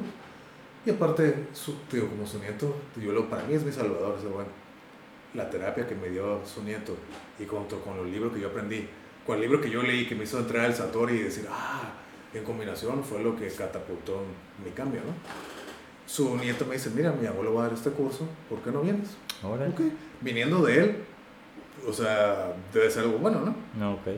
Fui, digo, yo creí que era otra cosa, digo, ok, se acaba la introducción, me paro y me, me presento. Aunque ando mucho gusto con el señor, ¿no? con el abuelo, soy Carlos.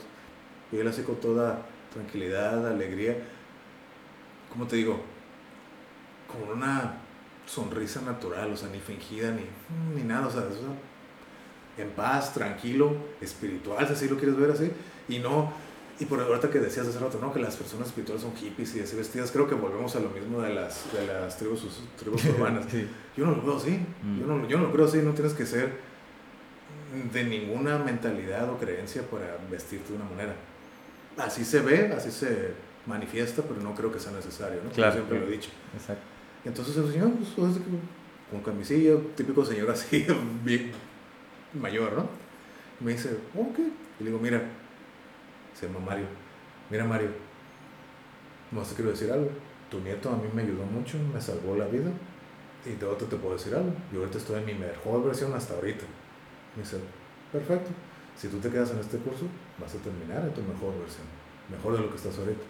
dije, perfecto, me quedo fue, fueron como, como seis meses, más o menos, seis meses de curso. Órale. Y pues nomás íbamos una vez a la semana, pues era 24 clases. Y yo me puse como meta, no voy a faltar ninguna clase. Fui el único que no faltó en una clase. El grupo empezó como de 15, 20 personas, hasta terminar nomás fuéramos como 6, 7, ¿no? Siempre pasa. Siempre pasa, ¿no? Pero yo me, me, hice esa promesa mismo, yo no voy a faltar en ninguna clase. Y así lo hice. Más llegué tarde una vez, pero nunca falta. Y el curso, él, vio, él vio mi, como que mi desempeño y todo, me dijo unas palabras y todo alentadoras. Y al final me pidió que hiciéramos una carta y el que quiera. Pues aquí nadie está comprometido a nada. Le hice una carta explicándole, de, preguntándole, ¿te acuerdas esa vez que, no sé, que me introduje contigo y tu mejor versión me dijiste que iba a ser mi mejor versión? Y le dije, tenías razón, te puedo decir que estoy en mi mejor versión. Y entonces, y después eh, eh, llegué a ir a terapia con él, ya es como que terapia, y siempre para mí el, el, ir a terapia en ese lugar, ese, ese lugar no se tiene alguna vibra. Es el mismo lugar donde yo iba con su nieto. Ese lugar tiene una vibra desde que entras. Para mí, eso es lo que yo percibo. Así un lugar pacífico, o sea, y estar en las sesiones se siente así que yo siempre lo sentí. Un lugar así neutro, pacífico, relajante, donde la vibra está así bien tranquila. Y aparte teniendo la compañía, ¿no? O sea, ese guía que te ayuda y teniéndolo él, sí se, sentía esa experiencia, esa calma, esa sabiduría que me guiaba. Y fue algo así como que muy, muy significativo para mí, ¿no? Y yo pensé, oh, a mí me gustaría ser de grande como él. Mm. Entonces fue como ese arquetipo que vi así del sabio, el gran maestro. Dije, bueno, me gustaría llegar a, eso, ¿no? Y, pero esa, esa, nunca había conocido a alguien así, como para yo decir, oh, me gustaría ser como ese ah, güey. Y entonces, espiritual o no, no sé, pero se llegó a tocar el punto de la espiritualidad, porque me acuerdo que una, una compañera le preguntó, oye Mario, ¿qué es espiritualidad? Dice, espiritualidad, te voy a dar mi punto de vista. Para mí la espiritualidad, lo que yo hago de espiritualidad es meditar. Meditar, yo medito. ¿Y qué es lo que hago en la meditación? Igual estar enfocado y todo pero acabo, lo que dijo lo mismo que yo acabo de decir, es donde me siento uno solo y a la vez estar uno solo y unido al todo con el universo. Para mí eso es mi espiritualidad, eso es lo que hago espiritual. Y está bien. Y cada quien tiene su concepto y todo. Sí, debe de haber un, como un concepto básico que se busca espiritualidad, que quiere decir, ¿no? Pero esa es mi práctica espiritual. Es todo eso. Yo no soy religioso, ese güey cagaba, le cagaba la religión. así que esas pendejadas, y ese güey así decía, ¿no? Digo, ah, este güey es de los míos. yo, decía, así, ¿no? Y no decía nada, pero me quedaba.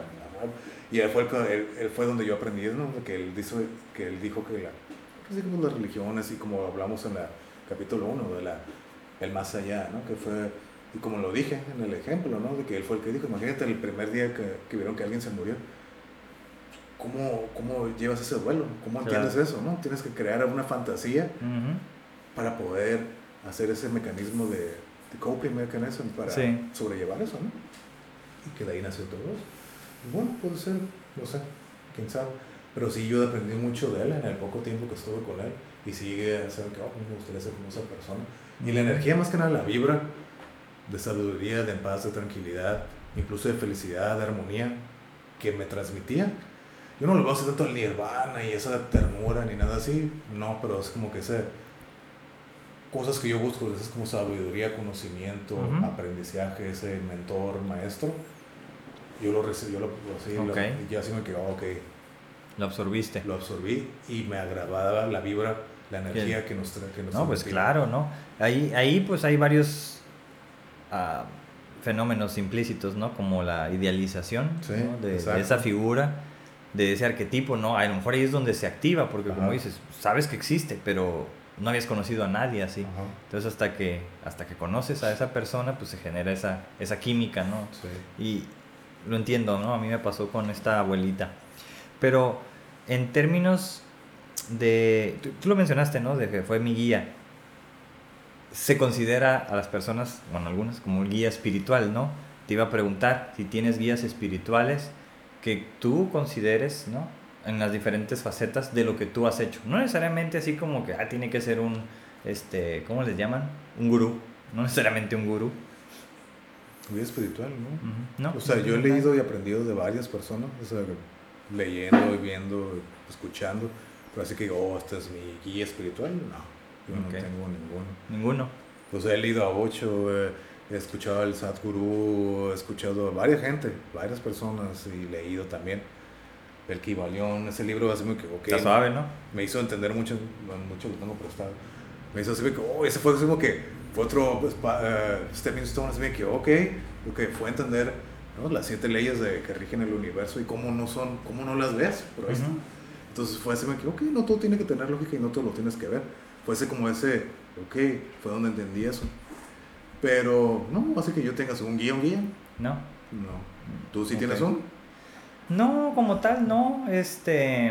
Pero sí estoy, ahí sí estoy siempre como abierto a la experiencia que tiene que decir cada quien, ¿no? Por ejemplo, si de repente me sale en el Facebook eh, algo del Dalai Lama, de repente, o si es en vivo, porque aparece como que está en vivo, pues me pongo a verlo, ¿no? Así como que le doy unos minutos y después como que me aburre, ¿no? Porque pues, Me gusta cómo eh, menciona el budismo, ¿no? Actualizado al siglo XXI. ¿Eh? Y hace esos paralelismos bien interesantes, ¿no? Sí. Eso me gusta. Por ejemplo, pues como te mencioné, estoy leyendo el libro tibetano de la vida y la muerte, que es diferente al libro tibetano de los muertos. Sí. Y está increíble ese libro, ¿eh? Todavía no lo termino, lo compré porque me llamó la atención a partir del, del episodio 1, pero Ah. pues lo he leído poco. Este, pero está increíble, ¿no? Te, está como redactado desde la experiencia de la- del autor Ajá. y todas sus anécdotas con los grandes eh, monjes budistas que él conoció. Entonces él habla de cómo esto, cómo eran pues grandes maestros para meditar o para orar o para hacer diferentes este, eh, fenómenos, ¿no? De ahí Sí. vinculados al budismo. Entonces ese libro, la verdad que es una joya. Luego te lo presto. Sí. Este, y no, ahí hay fragmentos, experiencias increíbles, ¿no? Que dices, wow, te, te- no sé, expresa mm, una línea, dos líneas y te deja pensando, te manda a viajar en lo que está diciendo. Entonces, e- eso es lo que yo hago, pues yo, yo como no me considero espiritual, cuando agarro un Ah, libro sí, de sí, esos sí, y todo, pues ahí doy rienda suelta a lo que es mi espiritualidad Sí, exacto. de manera, digamos, pues, artística, quizás a través de la lectura, porque la otra forma en la que quizás yo alimentaba, como se dice, el espíritu, si se me permite la expresión, pues es como yendo a los lugares naturales, ¿no? Ir a la playa, caminar en la playa, tocar el agua, no nadar, porque te digo que pues, es el máximo de mis miedos, pero hace poco fui, ahora que ya lo reaperturaron, y pues fue como, wow, ¿no? Y- y Sentir- me sentir pareció el increíble. de la naturaleza, ¿no? Sí, me pareció increíble que en el malecón estaba verde todo, o sea, nunca lo habías visto, siempre lo veías pelón de tanta gente que pasa, ahora estaba todo verde, dije, Sí. wow, nunca lo había visto así. Más que cuando lo hicieron, que, que lo pusieron, Sí, lo plantaron, ¿no? sí. Bueno, entonces, por ejemplo, eh, eso es lo que yo hago, ¿no? De repente, ya no lo puedo hacer tanto como antes, que era ir a, a bosques, ir a espacios que me gustan más. Yo, me gustan más los, los bosques, los Ajá. parques nacionales, que incluso la playa. También. ¿No? Yo nunca he sido muy fan de la playa. No, no, exacto. No, no, ese turismo como que no es para mí, ¿no? O sea, Para mí el turismo no es ir a, a mo- quedarme acostado en la playa, no, para mí eso no es atractivo. Para mí es a conocer, ir a salir, a pasear, incluso si es una ciudad, salir a conocer, aprender, eso, curiosidad de aprender. Sí, ¿no? sí. Si vas a un bosque, una, por eso a mí me gusta ir a acampar, estar en la naturaleza. ándale, los el ruidos cielo, los ruidos, en la el- noche, el olor, el olor. o sea, estar en contacto con la Sí, sí, naturaleza, sí. estar en la playa. Por lo general estás en la playa, no te quedas en la playa, te vas al hotel. Ándale. Entonces como volver a tu, a tu casa, ¿no? Ujú. Entonces, por eso yo no, no es algo que me Sí. Hay, por ejemplo, este. Te digo, también las. El turismo que, que yo quizás he utilizado más, pues es el que se puede decir que es ir a los a ruinas arqueológicas, zonas arqueológicas.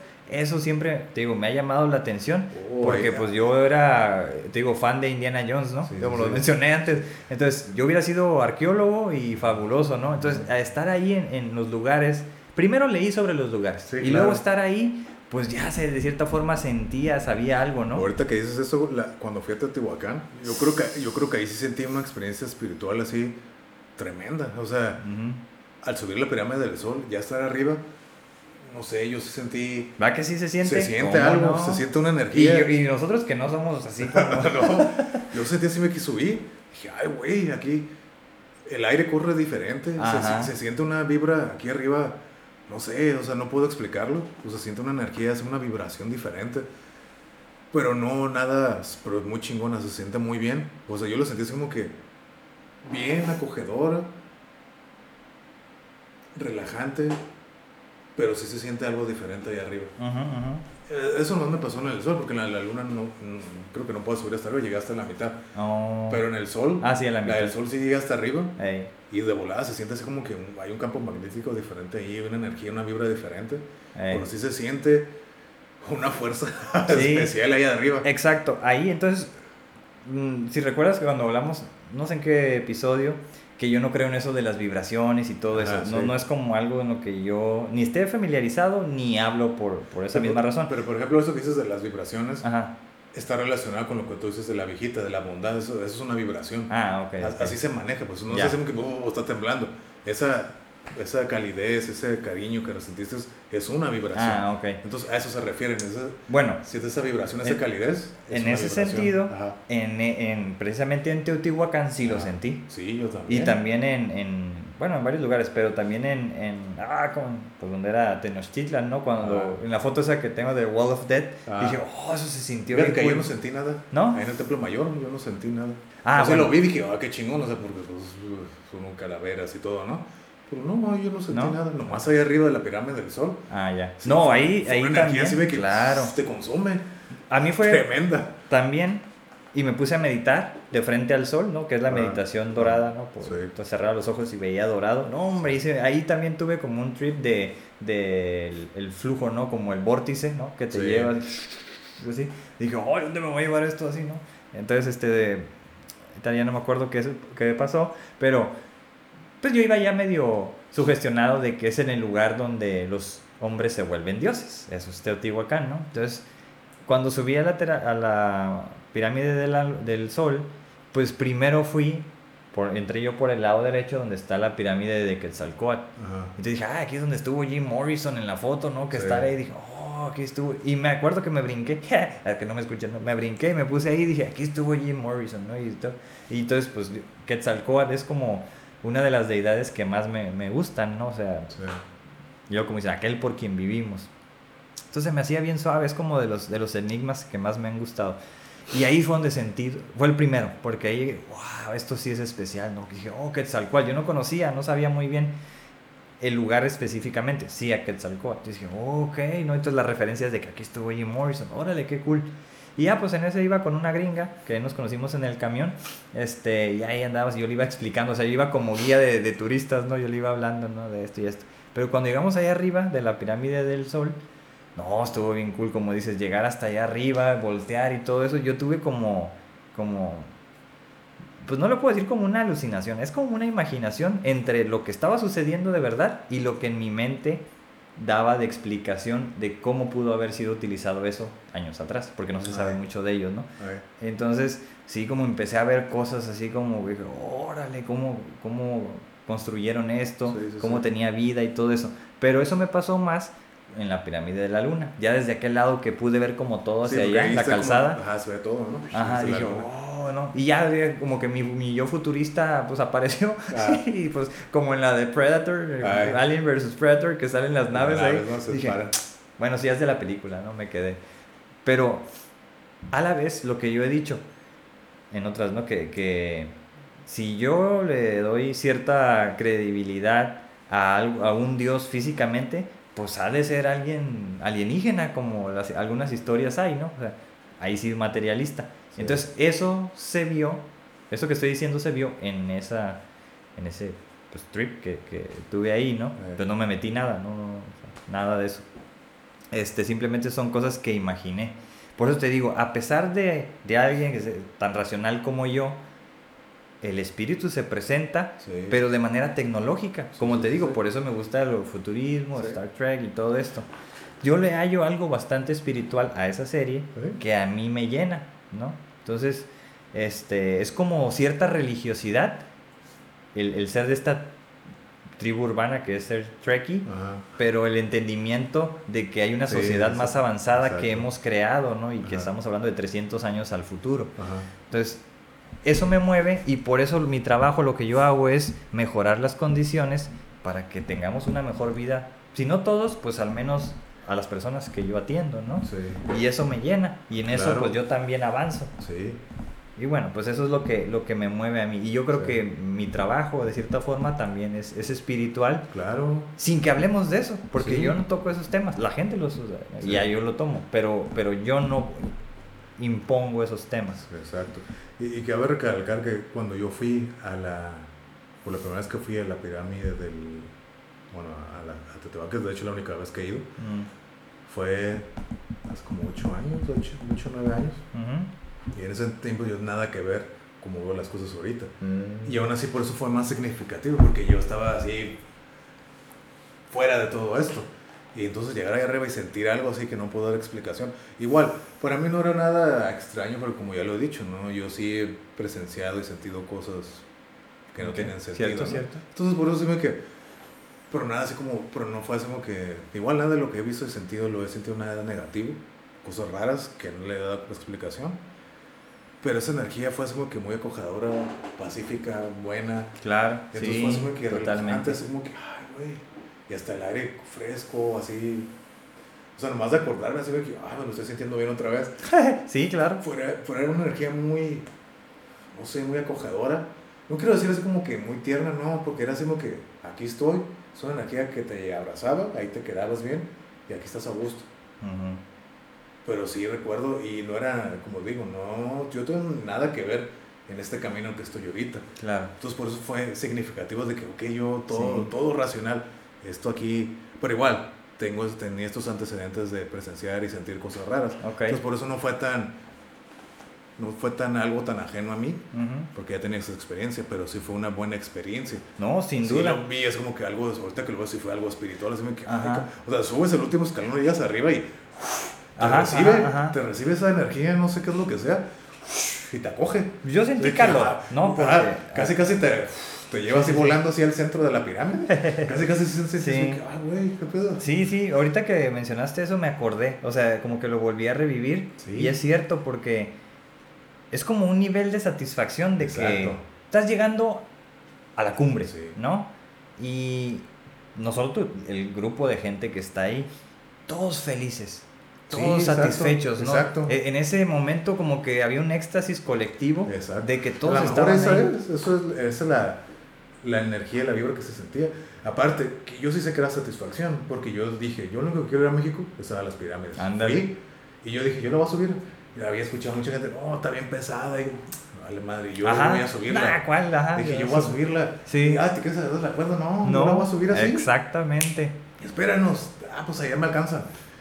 Y yo, y acá, yo ando determinado, no me cansé ni nada. Ajá, Por no, eso- nada, yo tampoco. yo cuando, eh, como te digo, sí, el último paso, ya cuando llegas hasta la, a la cima, así que, uf, que sientes así, Ajá, ajá. ah, que te recibe algo. Hoy sí, no, yo también tomé Así- la foto esa con los brazos abiertos. Te porque- recibe algo ahí arriba, Ajá. así, la, satisfac- la Sí, sí, sí. satisfacción, la energía, como tú dices, todos están felices, esa vibra, el viento, algo, algo ahí arriba, muy interesante, Exacto. muy espiritual, si así lo quieres ver, muy acogedor arriba, algo, una experiencia muy buena. La gente que, como nosotros eh, de hace 15 años, Ajá. ¿no? 20 años, van a decir, ¿qué estupidez están diciendo estos, no? sí, o sea, porque sí, así sí. pensaba yo, pero... Y- y pero está no. bien, y está bien. Eh, Ah, es, es, un, es un paso, ¿no? Y entonces nosotros ya estamos de este lado, lo cual es, es cierto. Entonces, cuando... Lo digo porque uh, hace, hace unos días un colega puso un post así de que, o sea, ¿por qué la gente va a Teotihuacán a, a cargarse de energía a una pirámide?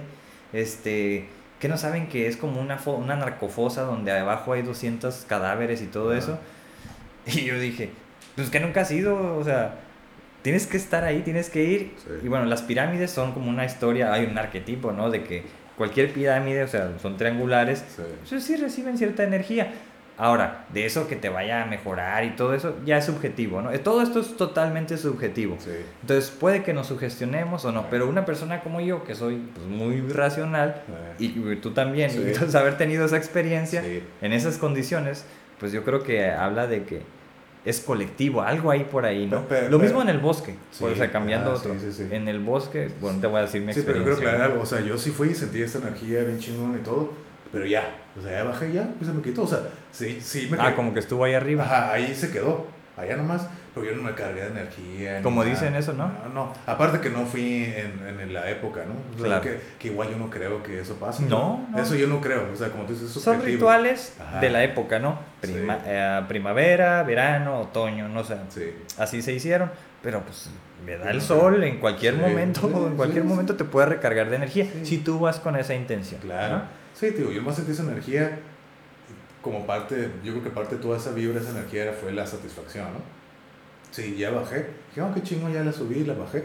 Y de hecho, ya que la bajé, la bajé con miedo, porque está peligroso. O sea, mal paso y te vas hasta abajo y allá quedas. Sí, sí, sí. hoy voy a bajarla con miedo. Y ahí, y ahí quedó. Eso quedó ahí arriba. Ok. Y se acabó, pero yo no quedé, uy, bien cargado de energía. No, yo sí. Porque medité ahí, te digo, me senté unos 10 minutos con los ojos cerrados, todo el, dorado, rojo que ves, naranja, y el vórtice que menciono y todo eso. o sea, yo no hice eso, me quedé sentado contemplando todo, pero no, no en el punto de meditar, es como que... ¿Observando? Descansar, observar. Hasta el punto sí fue una meditación, pero no... Fue una meditación con los ojos abiertos, era fue más que apreciar. Estar sentado, apreciar el momento, estar aquí. Exacto. Sentir así. Esto fue lo que eso es mindfulness, ¿no? eso es, el, Eso fue lo que hice ahí arriba. Sentir toda esa vibra que, de la que comentamos. El aire, el aire corre diferente, o sea, es, es, algo, es algo extraño, pero bueno. Así relajado, el clima. corre diferente el, año, eh, el aire, correcto, correcto. Sí, sí, sí. bueno, la altitud, ¿no? Sí, aparte, ¿no? Estar así tranquilo, apreciar todo lo verde hacia alrededor, todo, ver todo, todo la, el panorama. Exacto. Estar ahí como estoy, como unos 15, 20 minutos, apreciando todo. O sea, respirando, pues, el aire está ahí más puro, estás más arriba, respiras mejor. O sea, si lo ves, pues sí es una meditación, pero no estaba consciente de que estaba meditando. Claro, claro, totalmente. Yo estaba, mi plan era, oh, voy a estar aquí descansando, apreciando esto. Que al final de cuentas, pues sí, es una meditación. Yo sí, yo sí hice un... Pero no era el plan. Claro, hice un tipo ritual, porque yo ya sabía que Teotihuacán es el lugar donde los hombres se vuelven dioses, o sea, ahí, ahí alcancé el nirvana, ¿no?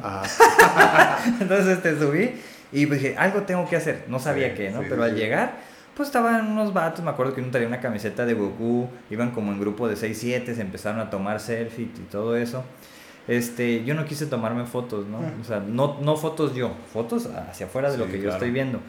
Pero quise hacer ese ritual de, de, meditar ahí, de frente al sol, ¿no? Este, y te digo, vi el vórtice y todo esto, dije, algo tiene que pasar ahí, porque quería hacer como, bueno, quería saber qué se sentía estar ahí, pero sentí algo que yo por lo que he leído como psicólogo, es algo que se le llama el mana, como la, el grupo, ¿no? La, mana, mana. Es este, como una energía que por una parte es este, espiritual totalmente, llena de bondad, pero por otra parte puede ser que te asuste o te dé miedo. El, el, mana es algo como más mágico, ¿no? Es como que más... Es que lo... Catalogado como magia, es como que algo más... No, pues es que se supone que el maná es, es un antropólogo, si mal no recuerdo, eh, lo atribuye como al pensamiento de los primitivos, ¿no? Y que también ha sido llevado a lo religioso por parte de las personas que van a los templos religiosos. Y entonces, por ejemplo, una iglesia, con toda la cantidad de símbolos que tiene y la cruz y todo esto, pues está hecha para sentir mana, ya sea bondad, alegría, satisfacción, espiritualidad o miedo, terror, pavor de lo que pasó, ¿no? Entonces yo nunca he sentido, he sentido como algo malo al respecto. Pero cuando estuve ahí en, esa, en la pirámide del sol, yo dije, ok, ahí sí, pues doy gracias a quien sea, ¿no? Porque estoy en un lugar que yo no sé si soy digno de estar aquí. Porque asumí que hace dos mil años, cuando estaba eso, pues no, sé si hacían sacrificios, no cualquiera podía estar ahí, ¿no? Y ahora cualquier pelafustán podemos subir, ¿no? Entonces, en aquel, en aquel tiempo no, tenías que ser alguien digno o te iban a sacrificar, ¿no? Entonces, eso era todo, o sea, como todas mis lecturas, conocimientos estaban condensados ahí, ¿no? Muy idealista, ¿no? A lo mejor, pero era, era lo que, lo que llegué a pensar ahí. Entonces, por eso hice mi ritual y vi eso y todo. Y ya cuando me levanté, pues empecé a contemplar todo y te digo que vi así como, como de cierta forma la alteración del espacio-tiempo, ¿no? Pero es imaginación nada más, ¿no? Sí. A mí se me hizo algo muy suave. Pero eso fue, el, eso me acuerdo que fue un sábado. El día mm, jueves, me acuerdo que le dediqué todo el día a ir al, al Museo Nacional de Antropología. Ese es mi lugar favorito de Ciudad de México. Yo a eso fui. ¿Ya, te, lo, ¿ya te lo todo? Todo. Ya te lo, por abajo y por arriba, en un día. Sí, pues es lo que tomo, está muy grande. Por abajo y por arriba. Entonces me aventé todas las salas, ¿no?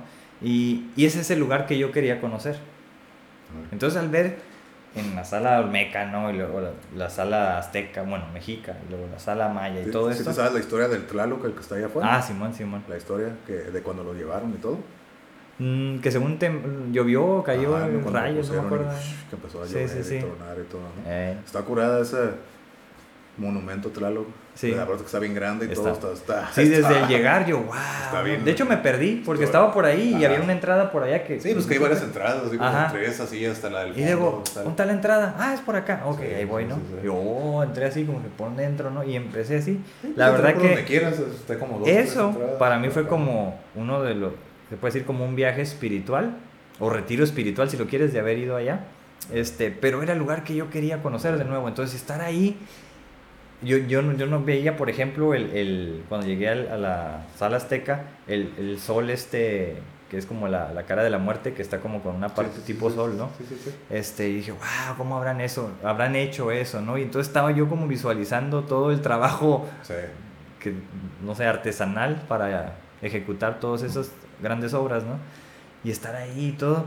Pero salí, aunque me encantó y sentí todo, digo, el maná ahí también, salí como de cierta forma como, ah, como que había sido algo insuficiente porque no encontré suficientes Quetzalcoatl. Ahí yo tenía la expectativa de que iba a encontrar eh, mucho arte sobre, sobre Quetzalcoatl y no, no encontré casi nada. Entonces dije, ¿cómo es posible? Así como, no, no, no, eso no me gustó. Es el único pero. Y ya después volví a regresar, años después, y ya le, le dediqué también tiempo, ¿no? Pues como ya saben, a mí me gustó, me gusta la mitología, me gusta la arqueología y todo eso, pero no soy religioso. Pero entiendo esas historias, pues de dónde surgen, de dónde nacen, y creo que las valoro como tal, ¿no? Como, como arte del mundo. Pero fíjate, yo por, porque respeto esas mitologías, por eso no soy religioso. Ajá, exactamente. Por eso, porque sé lo que la mitología era en aquel tiempo. Por eso no acepto la religión yo. De acuerdo. Pues es que... Ya, ya, siento que ya la religión es obsoleta. Siento yo. Ok. Eso es lo que yo, yo, lo que yo siento, ¿no? Como ya lo he dicho. Sí, es más longeva. Sí, claro. Y aparte de son cosas que ya no aplican para la gente, ¿no? Entonces, la mitología eran de todos sus dioses y todos, porque no había respuestas lógicas para lo que sucedía. ¿no? Ajá. ya la gente sabe por qué pasan las cosas. Bueno, entiendo. Pero hay algo que lo mencioné en algún momento en el del futuro, ¿no? De que no me gusta que ante cualquier descubrimiento científico la gente religiosa, sí, Dios, este, ya no está nada más aquí, ahora todo el universo es de Dios, Dios lo ah, creó. ah, eso me molesta, ¿no? Me molesta todavía. Y por ejemplo, sí, pues, o sea, e, es parte de, ¿no? Me molesta. Y pues digo, no, no lo he llegado a superar. Pero por ejemplo, ahorita, incluso en, estudios de la espiritualidad ya hay una neuroteología. Entonces son gente creyente que utiliza scans cerebrales pues, para encontrar el God spot, ¿no? el punto de Dios en el cerebro. No lo han encontrado. Entonces se dice que no lo tenemos, que no existe una parte eh, no espiritual, sino una parte religiosa o de Dios, sino que cada cerebro es diferente. Entonces, por ejemplo, han, han, hecho ellos mismos, ¿no? Estos neuro, uh, neuroteólogos han hecho eh, estudios con monjas, con monjes budistas, con sacerdotes, con las personas estas que se supone que hablan lenguas muertas y con otros pentecostales, no sé, este, brasileiros, ¿no? Este, que se supone que leen, escriben ellos y se comunican con los muertos. Entonces todos ellos se supone... Ajá, podemos decir que se supone que estos son cuestiones espirituales, ¿no? Todo lo que, lo que hacen este tipo de personas. Entonces en los estudios del cerebro se ve que unos de ellos, en su, todo depende de la actividad, ¿no? Si vas a escribir, se prende cierta parte del cerebro. O si vas a, a hablar, la parte del lenguaje, ¿no? Sí, sí, sí.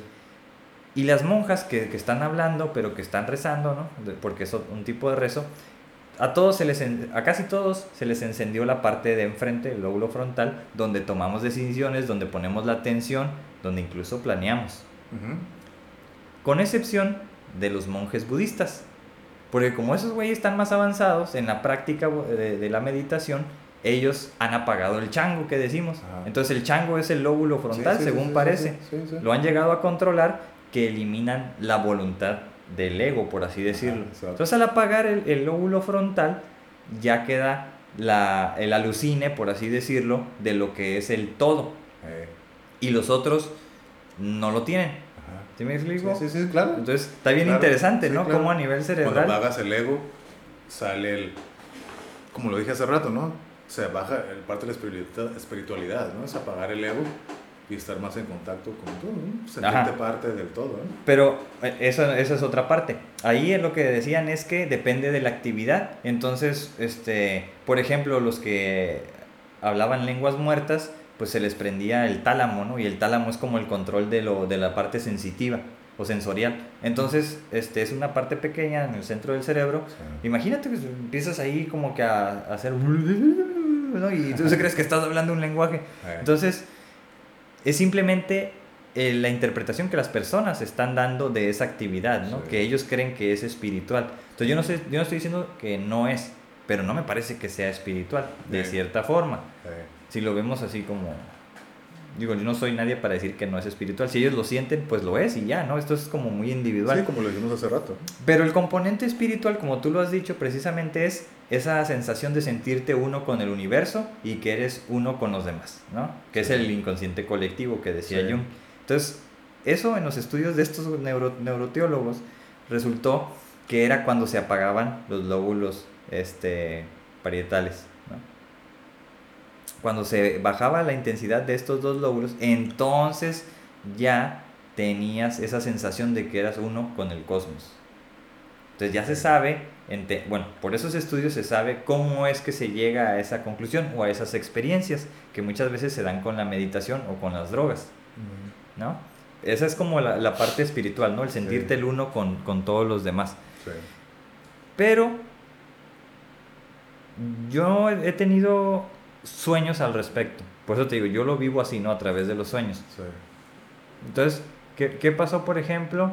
Eh, soñé con gente de diferentes culturas y todo esto, y que éramos uno, de cierta forma, ¿no? Todos nos conectábamos, íbamos a los diferentes continentes y salía un asiático, un africano, un, un aborigen, este, un indio de Estados Unidos y así. O sea, eran como los representantes tradicionales, no los actuales, si me, si, si me permite.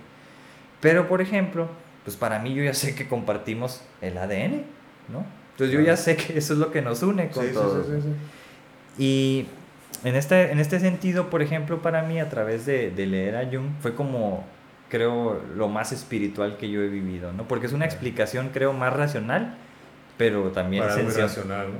Para algo irracional, exactamente. Por eso se le tacha a él de, de... ¿Cómo se le dicen? Bueno, se han dado un montón como místico, que yo creo que no es místico porque le está dando una explicación racional a algo que quizás no la tenga, pero está bien interesante, por eso usa esos conceptos del maná, de, de, por ejemplo, también él mencionaba que en una de sus visitas a África, una tribu lo que hacía era al despertar, cuando despertaban, todavía no salía el sol. Y justo cuando iba saliendo el sol en el horizonte, escupían ellos las, manos, ¿no? Se frotaban y, y, levantaban las dos manos hacia el sol, solo cuando iba saliendo, y que eso se llamaba Mungu. Desde ahí se nos quedó grabado a unos amigos de a mí. Entonces decíamos, vamos a adorar a Mungu, ¿no? Pero nosotros lo decíamos en el atardecer. Y no, era solo en el, amanecer. Ajá. Y entonces ellos hacían su ofrenda de gracias al dios Mungu. Entonces, de cierta forma, simbólicamente, yo no hacía eso, pero pensaba así como, oh, gracias a, a Mungu, porque estoy despierto un día más, ¿no? Eso es como a través del juego o, de broma, pero es cosas que yo hacía, pues, o sea, por eso sí, sí he dicho, y lo recalco, que todo esto es muy individual, ¿no? Claro. Es el camino propio. Sí, sí lo creo. Y fíjate, ahorita que es, pues, ah, de, acuerdo al tema, yo en el, ah, hay un canal de YouTube que yo sigo, una muchacha, se llama, una muchacha que se llama Sky, Sky Life se llama el canal. La morra habla de, del wellness y todo ese tipo de cosas, espiritualidad, meditación, como para, todo para tratar de estar mejor desde lo físico, salud, alimentación. Y de hecho ahorita se acaba de, de, titular, ¿verdad? Como coach eh, nutricional y no sé qué cosa, ¿no? Pero también va a muchas experiencias como que raras, ¿no? Como el último video que creo que salió ayer y hoy, lo vi que va con una tipa que es supuestamente una bruja, una bruja de la bruja de la abundancia, ¿no? Entonces siento, y por ejemplo también, quiero hablar con otro, de otro güey que fue, de que un güey que supuestamente canaliza espíritus y él habla a través de espíritus. ¿no? Y que un, un espíritu que lo frecuenta mucho, que se llama, es un chief, apache, no sé, bueno, una tribu norteamericana. Es como el tótem que tienen, ¿no? De hace como, güey, es como de hace 100, 200 años, no sé cuántos. Y se llama Red Eagle. Y ahí tiene la foto de él, así una pintura, ¿no? Y él se mete de ahí y habla como él, ¿no? Ajá, Y, y, algo que me gusta de la, de la muchacha es que ella siempre va escéptica y dice, yo, o sea, yo trato, todo esto lo traigo para mejorar como persona. Todas estas cosas a ver, o sea, como experiencias. Y siempre, ella dice, yo estoy escéptica a todo esto, a ver qué pedo, ¿no? Y incluso y lo que se me, lo que se me hace chingón, o sea, que eh, están hablando, están entrevistando y la gente, pues acá, como por ejemplo este vato que canalizaba los espíritus. Yo todo sí, el vato y yo, ¿cómo te digo? El vato dice, me gustaría empezar contigo, nomás tú vas a hacer una lectura rápida, ¿no? Y empiezas como que a leer a la morra y le empiezas a decir cosas y la morra, ay, güey, ¿tú cómo sabes eso, no? Igual, puede ser cierto, actuado, no sé. Pero sí, la, cuando le empiezan a traer todo, siempre los que empiezan a traer el verbo de qué es lo que hacen, la morra está así de que, ah, eso se le ve la cara así de que... Ah, ok, no, a ver, y, vamos a hacer algo, ¿no? Entonces el vato que te va a dar la presentación de que Red Eagle va a venir a través de ah, mí y vamos a hablar, ¿no? Ya, ¿no? Y pues, la cámara nomás al vato, ¿no? El vato haciendo respiraciones y todo, y hasta cambia la voz así como, yo, sí, como, así como indio norteamericano, ¿no? Obviamente en inglés. Y yo le estaba, pues todo el video estás viendo el vato, ¿no? Y dije, ay, no mames. Pero ojo, y es algo que dijo el vato. Sí, cierto lo que dijo el güey. Dice: Mira, yo sé que mucha gente no, no va a creer. No me va a creer. Pero yo creo que hagas algo. Independientemente de que me creas si es cierto o no, que a mí me vale madre, escucha lo que estoy diciendo. Lo bueno, lo que Red Eagle está diciendo. Y si te pones a escuchar todo lo que dice el vato, la neta son muchas cosas con mucho sentido. O sea, con, como ahora sí como el arquetipo, como lo acabamos de decir, del, persona sabia y todo, todo lo que estaba diciendo, independientemente que si el güey estaba hablando del espíritu de él o no, todas las palabras que estaban, que él decía, eran muchas cosas con sentido, con sentido común, cosas que se necesitan escuchar en estos tiempos, entonces órale, está curado, o sea, si te pones a analizar lo que dice nomás, tiene mucho sentido. Entonces dije, ok, si lo ves de ese lado, ok, de que el espíritu hable así, que lo chinga de eso, no creo y lo que dice, no, no, me importa, escucha el mensaje. Okay. Escucha el mensaje y eso te va a ayudar. Y ok, si te das por ese lado, ok. Y el amor siempre da sus, siempre sus conclusiones. Creo que el espíritu de Red Eagle vino a través de ese güey, la neta no creo. Pero pues, si es cierto lo que dijo él, ¿no? Igual que lo que acabo de decir. Si escuchas el mensaje, es algo que necesitamos escuchar en estos tiempos, ¿no? Ok. Y, te digo, y por ejemplo, el último que digo que fue con una bruja. O sea, a mí se me hace como muy. Como todo es en LA, todo así como que muy como te digo, mainstream, así como que, mm. ah, sí, espiritualidad, santería y todas esas madres, pero ya muy con la, muy vanilla, así como dicen, ¿no? Así como que muy, oh, sí, la morra así súper, como, como dicen bien, Valley Girl, así que, oh, la morra tiene su, su mansión y todo, también el vato de los espíritus acá su mansión y todo, ¿no? Órale. Y entonces le dice la morra al, al, canal, y dice, oye, ¿cómo, y esto qué dice?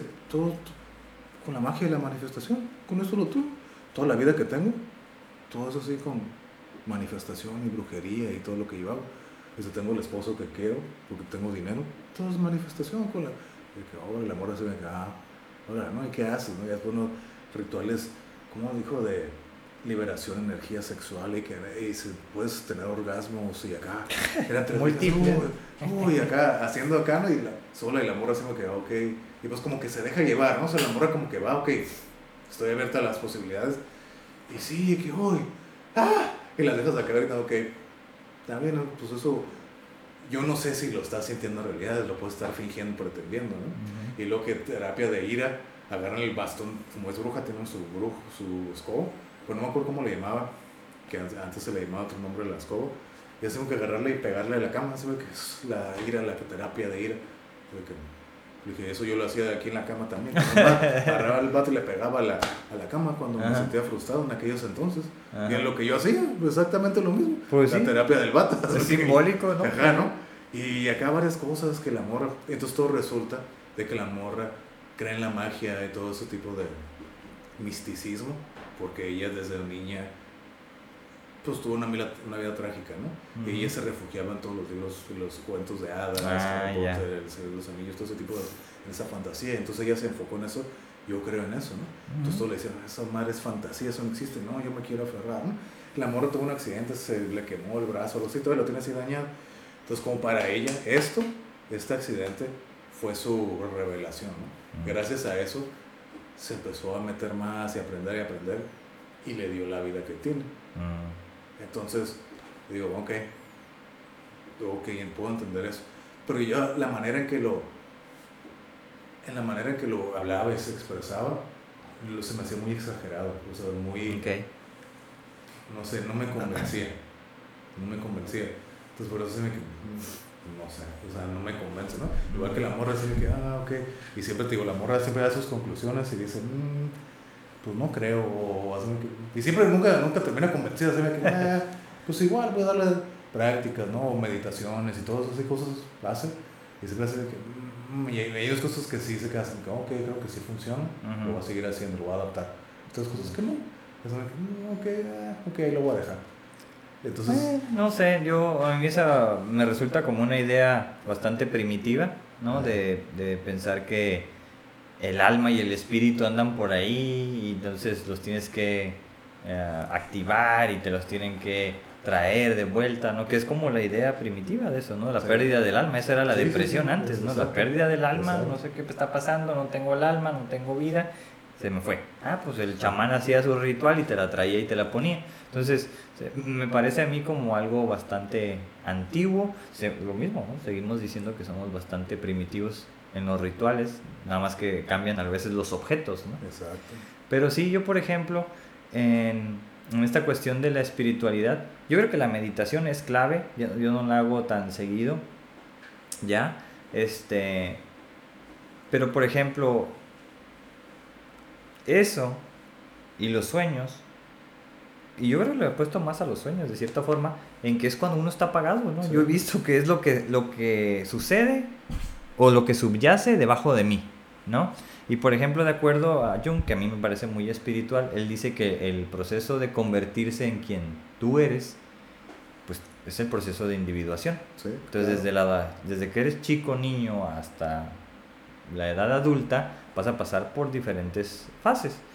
Y entonces eso explica por qué de chicos o de adolescentes o adultos jóvenes, pues somos como obstinados, ¿no? Somos como rebeldes, este, tenemos nuestros complejos y no queremos aceptar la realidad del otro, ¿no? Porque es como te quieres imponer, es parte de.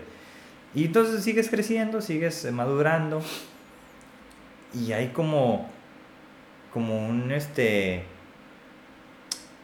una vinculación, ¿no? Entre lo que él dice es el ego y el verdadero ser que todos tenemos. Entonces es como si mi, todo mi cuerpo fuera este, mi entidad, bueno, eso es mi, interpretación, ¿no? Como si todo mi cuerpo fuera mi, mi entidad, mi identidad, pero que yo solo me identifico con el ego, lo que el ego cree, ¿no? Lo que dice, no, eso sí soy yo, pero todo lo demás que me dicen, no, porque yo no lo acepto. Y sin embargo, a lo mejor sí es parte de ti porque así te comportas. Hasta que dentro de un, de un punto en la vida, pues lo terminas aceptando y dices, ¿sabes qué? Pues a lo mejor sí soy yo esto, ¿no? No solo lo que yo pensaba, sino también esto. Y ya lo vas incorporando. Entonces el ego se tiene que vincular con este self, pero de una manera en la que el self es quien manda. Y él dice que el self es el que verdaderamente manda. Lo cual hasta cierto punto me parece correcto en el sentido de que pues nunca terminamos por controlar nuestro cuerpo, oh, claro. ¿no? Y entonces si estás dormido y sueñas, ¿quién está haciéndolo? Eh. ¿No? Es otra parte del cerebro, es otra parte, ¿no? Y eso que dices, ¿no? Ya las tradiciones de los chakras y todo eso, que si el, el, estómago es el segundo cerebro y todo esto, pues seguramente también produce sensaciones y también producen sueños como... Pero si se ¿no? Cuando sientes eso, de aquí esa sensación, ¿no? Es, Que de ahí viene. Exacto. Supuestamente. Posiblemente, ¿no? ¿no? No estoy como muy familiarizado con ello. A lo que voy es que, pues Jung decía que el espíritu es este self, ¿no? Es el yo espiritual al que tú tiendes, al que tú aspiras a ser.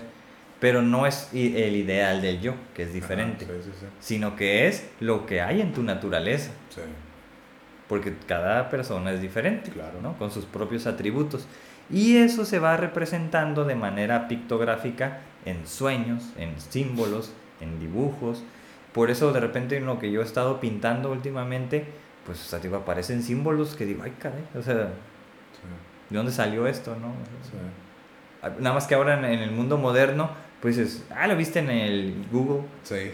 Pero bueno, hay evidencia de que esto eh, existía en tiempo antes. Sí, claro. Entonces lo seguimos eh, experimentando muchos.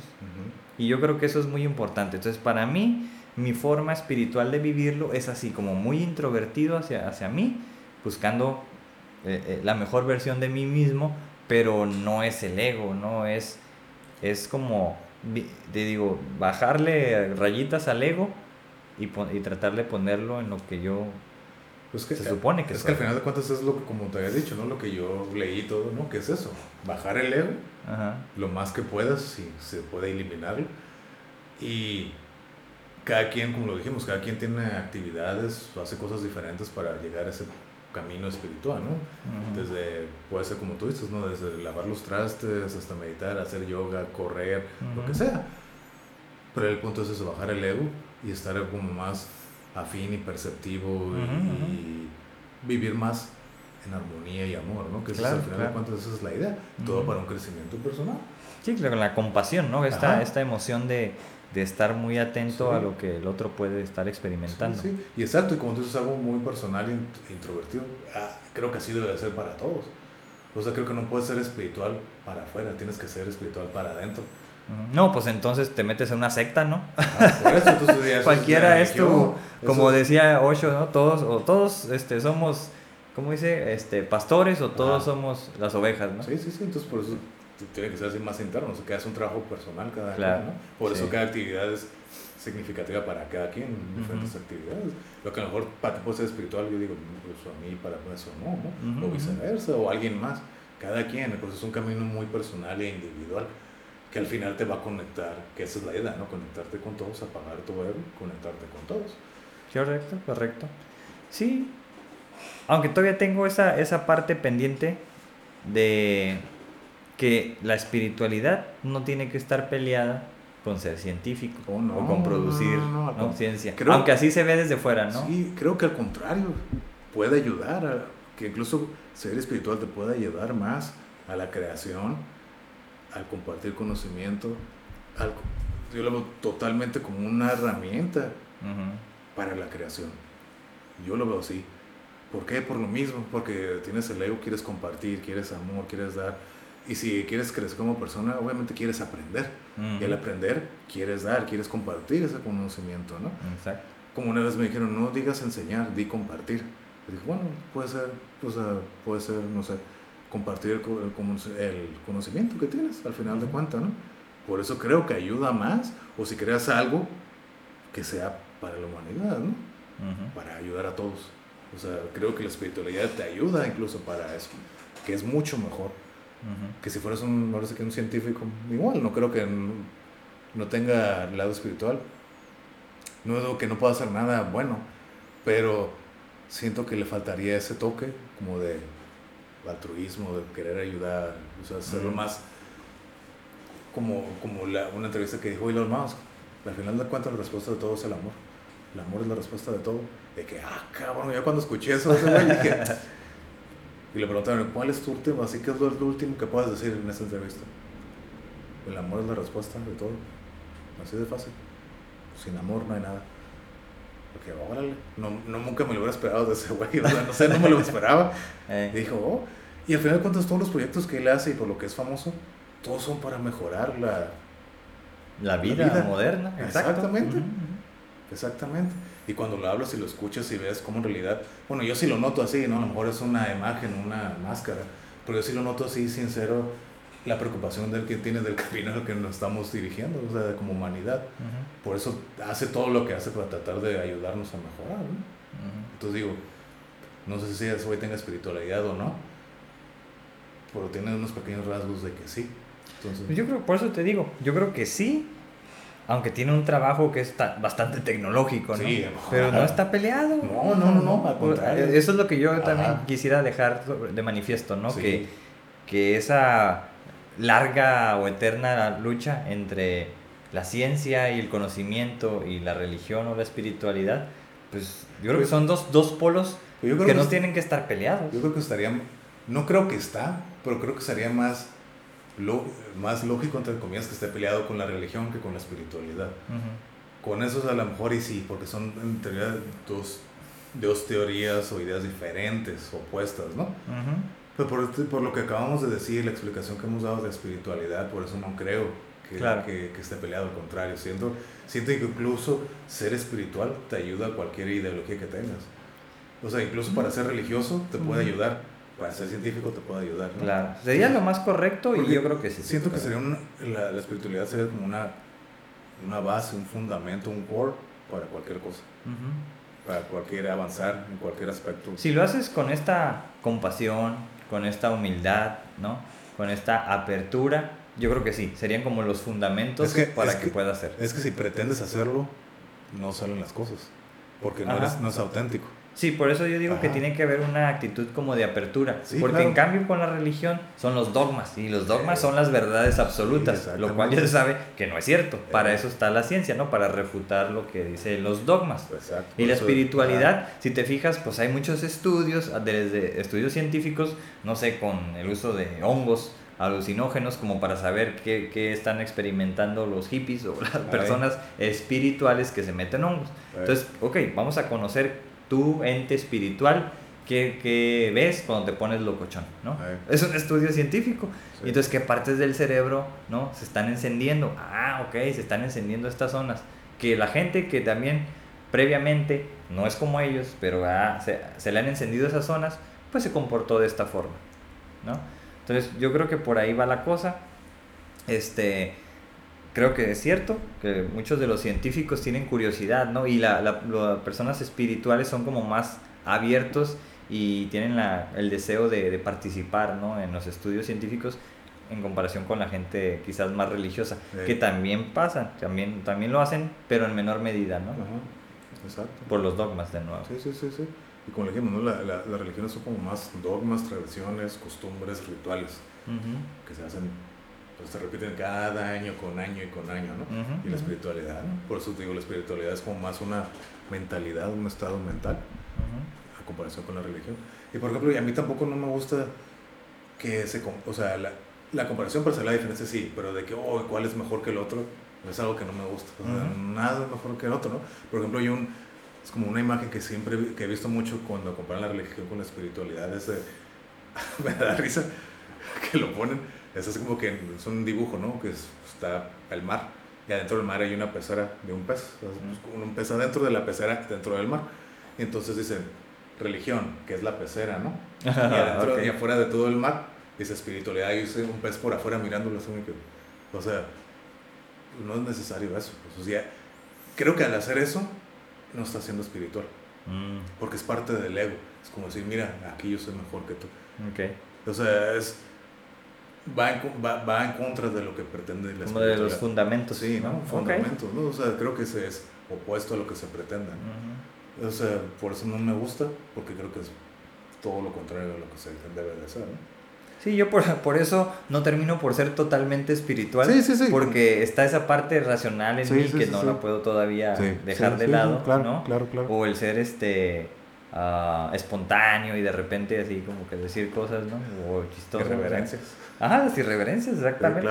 Que son como, pues, muy parte de mí, ¿no? O sea, por mucho tiempo no las usé, pero de repente veo que, que es como muy fácil para mí decir algo. Sí. Entonces digo, eh, lo puedo hacer, ¿no? dependiendo del contexto en el que esté. Por eso creo que, que al final sí es cierto, ¿no? Cuando la gente dice, ah, es que tu esencia y todo esto, no termino por entender esa esencia, ¿no? Pero digo, si así me comporté cuando estaba chico, pues lo puedo comportar, sin, sin dejar, bueno, más bien sin, sin pretender o que pueda ser malinterpretado como que uno está siendo infantil, porque eso sí no, no me gusta, ¿no? ¿Que ser infantil? Ajá, como que, que diga algo y ah, a lo mejor eso es infantil porque no me considero así. Okay. Entonces, por eso digo, es la parte racional como que la que todavía ahí está presente. Domina más. Sí. Pero, por ejemplo, eso que dices de la esencia, yo creo, creo que la espiritualidad es parte de la esencia, más sin embargo no es la esencia. Ajá. O sea, es, la, eh, la espiritualidad es un parte, es un parte, es un, es un rompecabezas tu esencia y la espiritualidad es una pieza de rompecabezas, pero no es el rompecabezas. Entonces, ¿qué es tu esencia? Son muchas cosas. Y si tienes espiritualidad o lo que sea, pues te va a ayudar a eso. Pero no es tu esencia. Como, como por ejemplo el ejemplo que, acaba, que dijiste de la viejita.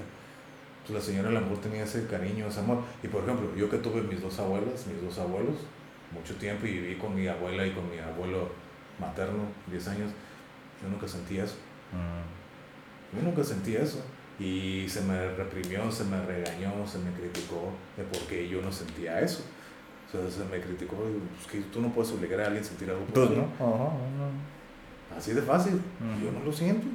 Yo no siento ese... Sí, y, y, yo me sentía mal porque yo decía, pues todos mis primos, todos, ay, la abuela, ese cariño, así como que la abuelita. Y yo no, nunca lo sentí. Pues sí, respeto y agradecimiento por dejarme vivir ahí tantos años, pero no, nunca sentí ese cariño. Sí, fue la parte materna, paterna menos que me alejé completamente, ¿no? Por ya más me queda mi abuela paterna, esto de los cuatro son los el único que me queda. Pero igual no se la voy como precio y todo, o sea, pero así de que cariño, mi abuela y todo, nunca, nunca lo tuve. Por eso, tú que nunca lo tuviste así, con esa viejita lo sentiste, a lo mejor por eso yo no yo, yo las tuve, yo los tuve muchos años y nunca los, yo nunca sentí eso que tú sentiste con esa viejita. Digo, es, es, mi interpretación, o sea, yo no sé qué fue, pero es... Fue eso, ¿no? No, sabemos. Exacto, lo que yo dije, pues es lo más genuino, la mejor explicación que le puedo dar y fue en el marco, pues, de este episodio, ¿no? Sí, Porque pues, años, no me acordaba de eso hasta ahorita, ¿no? Y yo que los tuve por muchos años y viví con ellos 10 años, mi abuela y mi abuelo, nunca sentí eso. O sea, pues cada quien, ¿no? Pues, pero como siempre lo digo, cada quien va por su camino, su camino diferente de la vida cada quien. Y no porque seas hermano, papá, hijo, aunque tengas lazos sanguíneos, nadie tenemos la misma vida. Tenemos caminos recorridos diferentes y en el camino aprendes o nunca aprendes. Y se acabó. Pues sí, imagínate. Para bien o para mal. Exacto. Y, y, al final de cuentas creo que esto es algo muy personal e individual. Al igual que creo que todos los tópicos que, que marcamos aquí, son experiencias y opiniones diferentes cada quien. Y por eso quiero aclararlo, ¿no? Siempre creo que lo que decimos aquí no es la verdad absoluta. No, pues no, no son dogmas. Exactamente, ¿no? Es lo que hemos leído, aprendido, escuchado, experimentado y creemos, a final de cuentas, ¿no? O sea, nosotros no estamos diciendo la verdad absoluta de nada, estamos hablando como lo que creemos. Exacto. Pues, eso es todo. sí, sí, así es, exactamente. ¿no? Nomás básicamente compartir nuestras opiniones y experiencias. Ajá. Eso lo que tratamos de hacer aquí con todos los temas y hablarlos como nos parecen temas interesantes, como, como para ti a mí. Creo que son, como diría nuestro compa Johnny, temas muy densos. Igual son temas que a mí me gustan y creo que a ti también, por eso estamos haciendo esto. ¿no? Y tenemos aquí la, la tómbola llena de varios temas de esos. Ah, de los que siguen. Entonces, eh, creo temas muy interesantes. Y este, a mí, a mí yo estoy emocionado de hablar de este tema, porque como es algo nuevo para mí, Mm. Bueno, relativo el momento, ¿no? Un poquito más de un año que lo estoy ya viviendo. Como vuelvo a, eh, vuelvo a repetir, ¿no? No es algo que yo pretendo ser, pero por lo visto eh, comparto muchas de las características de eso. Pero el tema en su espiritualidad me llama la atención.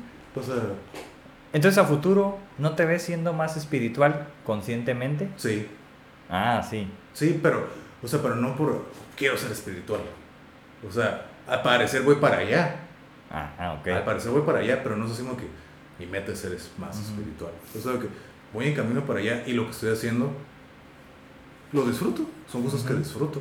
O sea, no son cosas que lo hago para querer serlo. No es algo forzado, es algo que me sale natural y que me gusta hacer. Okay, okay. Entonces, por eso, sí, ¿no? Y aparte, pues quieras o no, es un tema denso, es un tema denso, raro, místico, si así lo quieres ver todas esas cosas me llaman la atención. O sea, yo estoy. estoy son enigmas, ¿cómo ah, son enigmas. Misterios. Mi, la curiosidad hace que, oh, vamos a ver de esto. Me llama la atención, por eso veo videos, escucho y todo así. Y creo que de todo se puede aprender. Incluso de las religiones. Yo creo que también de todas las religiones se, se, puede aprender algo. Por ejemplo, el libro que estoy leyendo, que se llama La, la historia de las creencias contadas por Mateo. ¿no? Órale. Eh, la verdad no, no me está cautivando mucho el libro, la verdad, lo, ese lo estoy leyendo así de que lo leo que la verdad no, no me cautivó, la verdad, son como más datos históricos mm. de creencias desde el cristianismo, judaísmo, muchas religiones que yo nunca había escuchado. Dije, órale, y que sus características y todo, ¿no? Pero, y, o sea, creo que ya es muy abrumador. Ya está, me estoy abrumando de mucha información. Que al final de cuentas sí está interesante. Pero yo, yo no he sido ese tipo de historia no me gusta, no soy así como que muy fan, ¿no? Pero fíjate, cambió así, oh, mi atención cuando se tocó los mayas y los aztecas, eso me que, oh, eso a mí sí me gusta, eso me que, oh, estaba bien entrado. Órale. Y la Mesoamérica, todo eso, los incas y todo, ¿no? Y yo, órale, qué curada, esto sí me gusta. Ya todos de aquel lado, de aquel lado Mesopotamia, hablaban de los, claro, de los egipcios y todo, está bien, judaísmo, se le dedican mucho tiempo a los judíos en varios capítulos está interesante como forma de aprendizaje, que de eso se trata, pero ya yo lo siento muy abrumador y así me que, eh, o sea, lo estoy leyendo, ok, está bien, pero no estoy cautivado por el libro. Entonces, pero lo quiero terminar porque no me gusta dejar las cosas terminadas, así empezadas, a medias, entonces lo voy a terminar, no lo termino. Pero, o sea, lo leo, está bien, pero no es así como que, uy, con mucho entusiasmo. Okay. Pero está interesante, está interesante. Interesante, claro, sí. como muchos otros. Pero bueno, el ateísmo, como hablamos la vez pasada, no sé si lo mencionamos, es una ideología. Ah, claro. Como muchas, ¿no? Entonces, creo que ha llegado un punto, al menos para mí en lo individual, como decía Nietzsche, ¿no? siento que ya estoy más allá del bien y del mal y de todas esas cosas, ¿no? O sea, obviamente yo sé en mi autoanálisis y mi autocrítica personal, como que con, con qué me vinculo, ¿no? Con qué tengo como esos lazos, ¿no? Este, entre qué ideología, entre qué tribu, y lo he manifestado, ¿no? Aquí, y pues ese soy yo, ¿no? De, de una u otra forma. Este, y me gusta ese aspecto de, de sentir, de sentirte libre, de una u otra forma, con todas, pues ahora sí que las cadenas que existen, ¿no? Las barreras, como he dicho, ¿no? La frontera, que tenemos acá la playa, es decir, no puedes ir para allá entonces estamos uh, medio atorados ahora en, geográficamente hablando nosotros, pero bueno, pues a partir de ahí pues tendrás que adaptarte, ¿no? Para vivir aquí, que es como, digo, los que no somos americanos, pues tienes que ser del club, ¿no? De los bienvenidos, que es este, teniendo tu visa. Pues esas son las, las, reglas del juego, tienes que jugar en nuestro contexto, ¿no? Entonces, eh, pero por lo demás, yo no me siento atrapado aquí ni nada de eso. O sea, sí me siento libre. Todavía. Eso es bueno. Eso es bueno, sí. Quizás sea una fantasía que, sobre la libertad, la falacia de la libertad, pero me da la sensación de que sigo siendo libre. A mi modo. Pues eso es bueno. O sea, qué bueno que no te sientes así atado. Ni ahora sí que. O sea, creo que el hecho de que te sientas libre, eso habla. Aparte de, de tu estado mental, completo y cómo estás, quiere decir mucho de ti. Porque puedes tener todo y sentirte mal también. Oh, sí, sí, sí, sí. Entonces, eso habla bastante bien de ti, supongo. Supongo. Pues sí, hay que aprender, ¿no? Y, lo que hemos dicho, ¿no? Quizás, mm, este, como logros, logros, logros que hemos tenido, pues esto es eso, ¿no? Al final sí llegó un punto donde yo también dije, yo quiero ser mejor. Claro. Y sí quiero ser mejor, quiero ser la mejor versión de mí mismo. Y llegó un punto donde fue cansado. ¿Por qué? Porque yo dije, ok, yo me siento bien con esta forma de ser. Y no, o sea, yo nunca he tenido como problemas como para que rechace algo de mí. Mm. ¿No? O sea, no, no, he tenido ese tipo de problemas. Quizás por eso soy como soy, porque no he tenido como respuestas negativas ante eso, ni, ni problemas.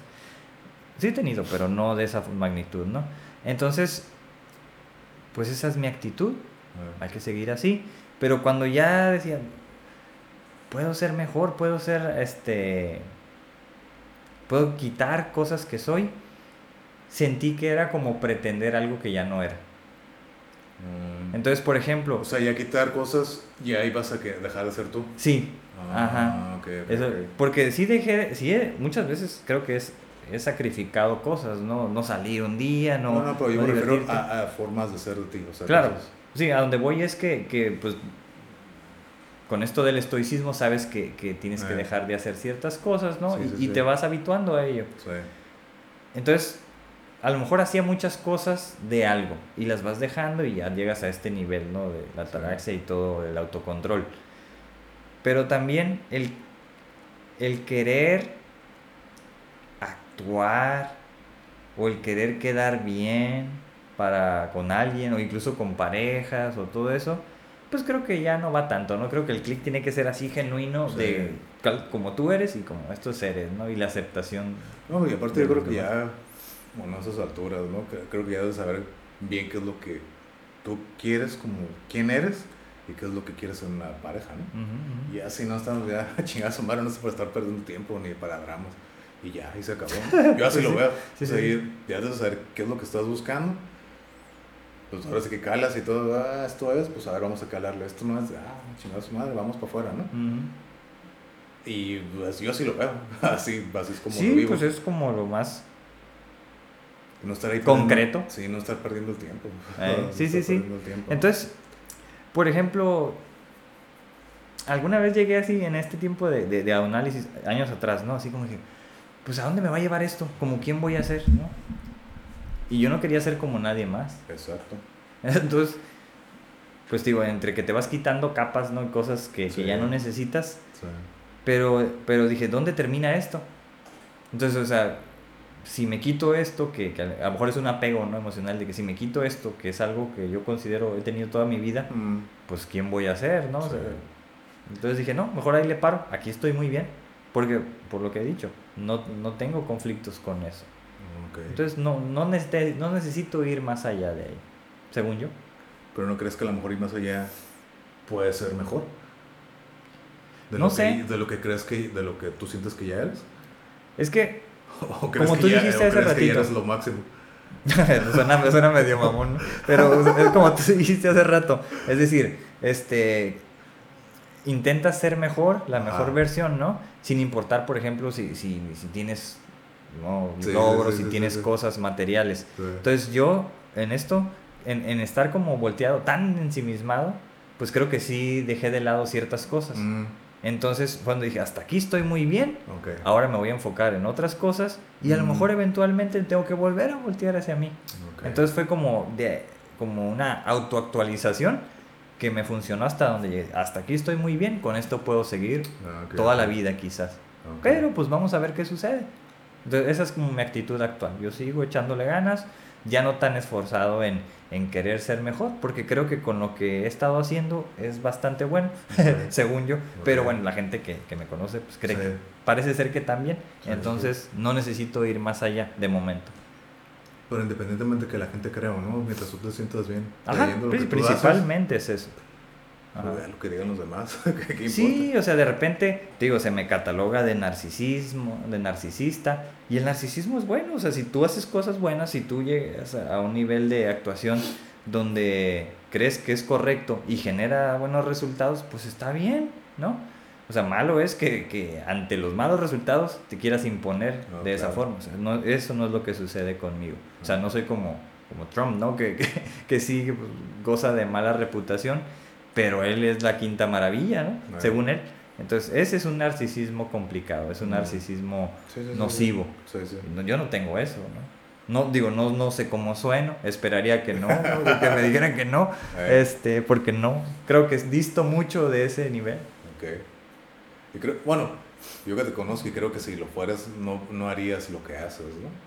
O sea, por ejemplo, el trabajo que haces y todo, no, no tuvieras no pudieras hacerlo. Ándale. Estar ayudando a los demás. No, no se pudiera. Iría en contra de del narcisismo, ¿no? Posiblemente. Ajá. Entonces, por eso digo que no, no hay problema. Ah, bueno. Siendo así, me tranquilizo. Ah, ese, es un lema mío. ¿no? Eh, pues sí. Entonces, ¿qué concluimos? Capítulo de hoy. Capítulo 9. El primero de la tómbola, ya con el tema así espontáneo. Espiritualidad. Que ahorita vamos a sacar el, el, próximo, ¿no? Sí. Este, pues sí, concluimos, concluimos. Este, bueno, es un tema ah, como muy, muy diverso, muy único a la vez. Creo que, que el camino correcto pues es el, el, individual, ¿no? El desprenderte tú de ciertas cosas, el querer ser sí, una mejor versión de, tu, de, de ti mismo, eh, apoyado, claro, con, con, libros, con videos, con gente que ya atravesó por ahí, ¿no? Ya pasó esos caminos. Y hay muchos libros que te pueden ayudar, muchas corrientes filosóficas también, ¿no? Claro. Todo abona, todo sirve. Este, eh, hay una situación en la cual yo he conocido gente que quiere hacerse espiritual porque ha sufrido mucho. Entonces, para ellos el, el, convertirse en espirituales es como liberarlos de esta bronca, ¿no? Quizás eso es lo que hace el budismo. Entonces, he visto que sufren mucho en el, en el Inter, ¿no? Entonces, yo creo que esto es paso a paso, como, sí. como tú, tú lo dijiste, creo, pasito a pasito, vas, vas logrando cosas, lo vas haciendo sí. mejor, te vas volviendo más hábil en, en la meditación, en, en, soportar ciertas cosas, en estar más tranquilo, en estar ecuánime. Y si logras estar ecuánime o más tranquilo, yo creo que vas a poder percibir mejor lo que sucede a tu alrededor, claro. ¿no? Vas a poder ser un poquito más analítico. Sí. Y si por eso, por eso, es que digo, esas actividades, ah, sí. digamos, este, las, las mantienes durante un tiempo o unos años, pues yo creo que el avance va a ser demasiado, ¿no? Es que yo le podría poner como un ejemplo de eso, de lo que acabas de decir, ¿no? la ecuanimidad. Haz de cuenta, agarra un vaso con agua, agítalo y va a estar difícil que puedas ver hacia el otro lado, ¿no? Ah, claro. Va a estar ya está tranquilo y puedes ver hacia el otro lado, ¿no? Ajá, puedes ajá. ver esa analogía, ¿no? Mientras más agitados estés, va a ser más difícil ver hacia adelante. ¿Eh? Entonces ya cuando te calmas, pues puedes ver a través del otro lado, puedes ver más allá, ¿no? Uh -huh. Desafortunadamente creo que todos estamos muy cerca de lo agitado, ¿no? O sea, por Seguro. eso nos cuesta trabajo muchas veces tratar de ver las cosas como más con calma y todo, ¿no? Y por lo mismo de que volvemos a pegarte a la vida diaria, que hay que comer, hay que vivir, hay que tener todo eso, ¿no? Y si a veces eso te jala, te puede sacar un poco de ese camino, te mejora, te puede jalar los problemas, el estrés, etc., ¿no? O sea, uh -huh. nadie está exento de que eso te pueda pasar. Y esos, esos cadenas que tienes, pues son lo que te agitan el vaso de agua, entonces Andale. te deja ver así claro y te abrumas, así que puedo, uh -huh. ay, ya no puedo, ay, no sé qué hacer, ¿no? sí. Pero ya cuando uf, calmas, ¿no? Así como un, un, dicho que escuché, ¿no? Cuando calmas el alma, todo se calma. Entonces... ¿Seguro? Entonces, pues sí, pues se lo pasa, es como el vaso de agua, ¿no? Que es que, ajá, exactamente, de acuerdo, me parece como fenomenal esa, alegoría, ¿no? Pero, por ejemplo, yo creo que el, el estar tranquilo, el estar en paz, por ejemplo, lo mío empezó lavando trastes, ¿no? Y lo otro, como dije, en una montaña rusa, ¿no? Que casi me salí, o sea, eh, no sé si es un despertar espiritual como de renacimiento o una otra vida, algo así, ¿no? O sea, en algún momento tiene que haber algo que te haga voltear hacia ti mismo sí. y decidir cambiar, ¿no? Para bien, en este sentido. Claro, claro. Sí. Entonces, eventualmente así va a ser, ¿no? Sí. Creo, coincido, ¿no? Creo que al final de cuentas como me pareció adecuado lo que, lo que investigué, ¿no? Que el, yo así lo veo. La espiritualidad es un estado mental uh -huh. en el que tú decides con actividades, cada quien es como lo acabamos de decir, es un camino individual. Actividades que te van a llevar a la mejor, a la tranquilidad, desapegarte del, del tú, del ego, para llegar en un punto donde seas más, eh, vivas más en amor con los demás y eso te va a ayudar a poder compartir, querer aprender, querer ser mejor persona y ser una mejor persona para ti y para todos que al final de cuentas eso es lo que yo considero como espiritualidad. ¿no? Uh -huh. De acuerdo. Y, y, creo que es algo bueno, yo no le veo nada de mal. Cada quien va a tener su camino para llegarlo a hacer y actividades. Uh -huh. Y sí, pero sí creo, al igual que tú, que uh, si no estás listo, no se, está muy difícil, ¿no? Por lo que acabamos de decir, no estás muy agitado y quieres, ah, vamos a hablar de espiritualidad. Entonces, ah, qué chimamadas, ¿no? ¿Qué, ¿Qué, es eso? Eh. Hay que comer, hay que hacer esto. O Ese sea, es dinero, órale. Sí, sí, sí. Eh. Entiendo, entiendo mucha gente lo ve como esto como para los pinches huevones que ya no tienen nada que hacer, que viven a gusto y todo. Yo no creo. Uh -huh. O sea, creo que no te has dado el tiempo para querer estar mejor. Eso es, eso es, yo estuve mucho tiempo así. Pues así se puede si quieres. Así de fácil. Y sabe, creo que primero es entender que hay algo que no está bien contigo y que puedes estar mejor. Claro, ese es el autoanálisis. Ese es ¿no? el principio. Ok, cuando llegues a ese punto y que quieras, ok, quiero ver algo mejor, vas a encontrar toda la ayuda que tú puedas, necesites o quieras, uh -huh. y eso te va a ayudar. El camino espiritual quién sabe, pero como autoconocimiento, aprendizaje, sí. Y eso probablemente te lleva a la espiritualidad o no. Pero mientras ya empieces y, y, vayas hacia adentro de ti y reconozcas, por así que lo malo, entre comillas, que tengas, ya con eso es un gran avance. Claro. Y, y quizás, no, no, no, sé si lo manifesté hace ratito, pero creo que la clave y todo comienza por tener esos escapes, ¿no? Esos escapes donde por ahí quizás pueda presentarse la experiencia espiritual. ¿no? no tiene, no tiene que ser algo así como tan exagerado. No, no, no. Ah, ah, de hecho, quizás ocurra algo en algo muy sencillo, como dices, en lo tranquilo. Por ahí llegan las cosas. Es algo muy simple, ¿no? Como mi ejemplo, Una lectura, así que, oh. Sí, exacto. Ah, ah, ajá, Ándale, eso es. El eureka. el eureka, Satori. Entonces, conmigo fue una lectura y eso cambió que como lo dije, no fue nada espiritual, o sea, yo no vi nada espiritual, fue un cambio de chip en mi mentalidad. Más bien cambió mi perspectiva de cómo vivir la vida. Y de ahí fueron agregando cosas y la espiritualidad, al parecer, se agregó también. Y como dije, siguió la espiritualidad sin seguirla, sin querer seguirla. Pues. Me estoy yendo en ese camino, inconsciente, sin intención de hacerlo, pues, pero voy para allá, al parecer. Sí, sí, pues ya hay, ya hay tendencia, ya hay viada. Pues está bien, o sea, no lo veo como nada malo. No, pues es inercia. Sí. No, no se pierde. Nada. Al contrario, creo que se gana mucho. Creo, exactamente. Creo que puedes ganar y si en algún punto y dices, pues esto no es lo mío, estando ya en ese camino espiritual, creo que te podrás alejar con facilidad. ¿no? Ok, esto ya no es para mí, que te puedes ir con tranquilidad, sin ningún problema de como con ese desapego, ¿no? Ok, esto no es para mí, me voy. Te vas y hacer lo que tengas que hacer, otras cosas. Y así de fácil. Muy bien, de acuerdo. Entonces, concluimos aquí. Con eso terminamos. Este es el capítulo 9 sobre la espiritualidad. Vamos a pasar al, a la tómbola, a ver si se escucha. ¿No? ¿Quién saca? ¿La última vez lo sacaste tú? Sí. Ah, ok, entonces me toca a mí. Mano Santa. A ver qué tema. No lo vamos a decir. Vamos a, tratar de enmascararlo. Y bueno, pues ya la siguiente semana diremos qué sale, ¿no? A ver. ¡Gin! A ver. Ok. el único tema que no quería hablar, pero está bien. El, único que dijiste, ese no le quiero entrar. Pues vamos, igual. Pues ni modo, yo, salió. entro. Mi espiritualidad me dice que sí. bueno, estás abierto a la experiencia. Claro, yo sí le entro. Este, va a arder fuego aquí, van a salir rayos y centellas. Es un tema odiado. Este... Son de los tres de los temas que se dicen que no hay que hablar, ¿no? Ajá, ajá, ajá, exactamente. está bien.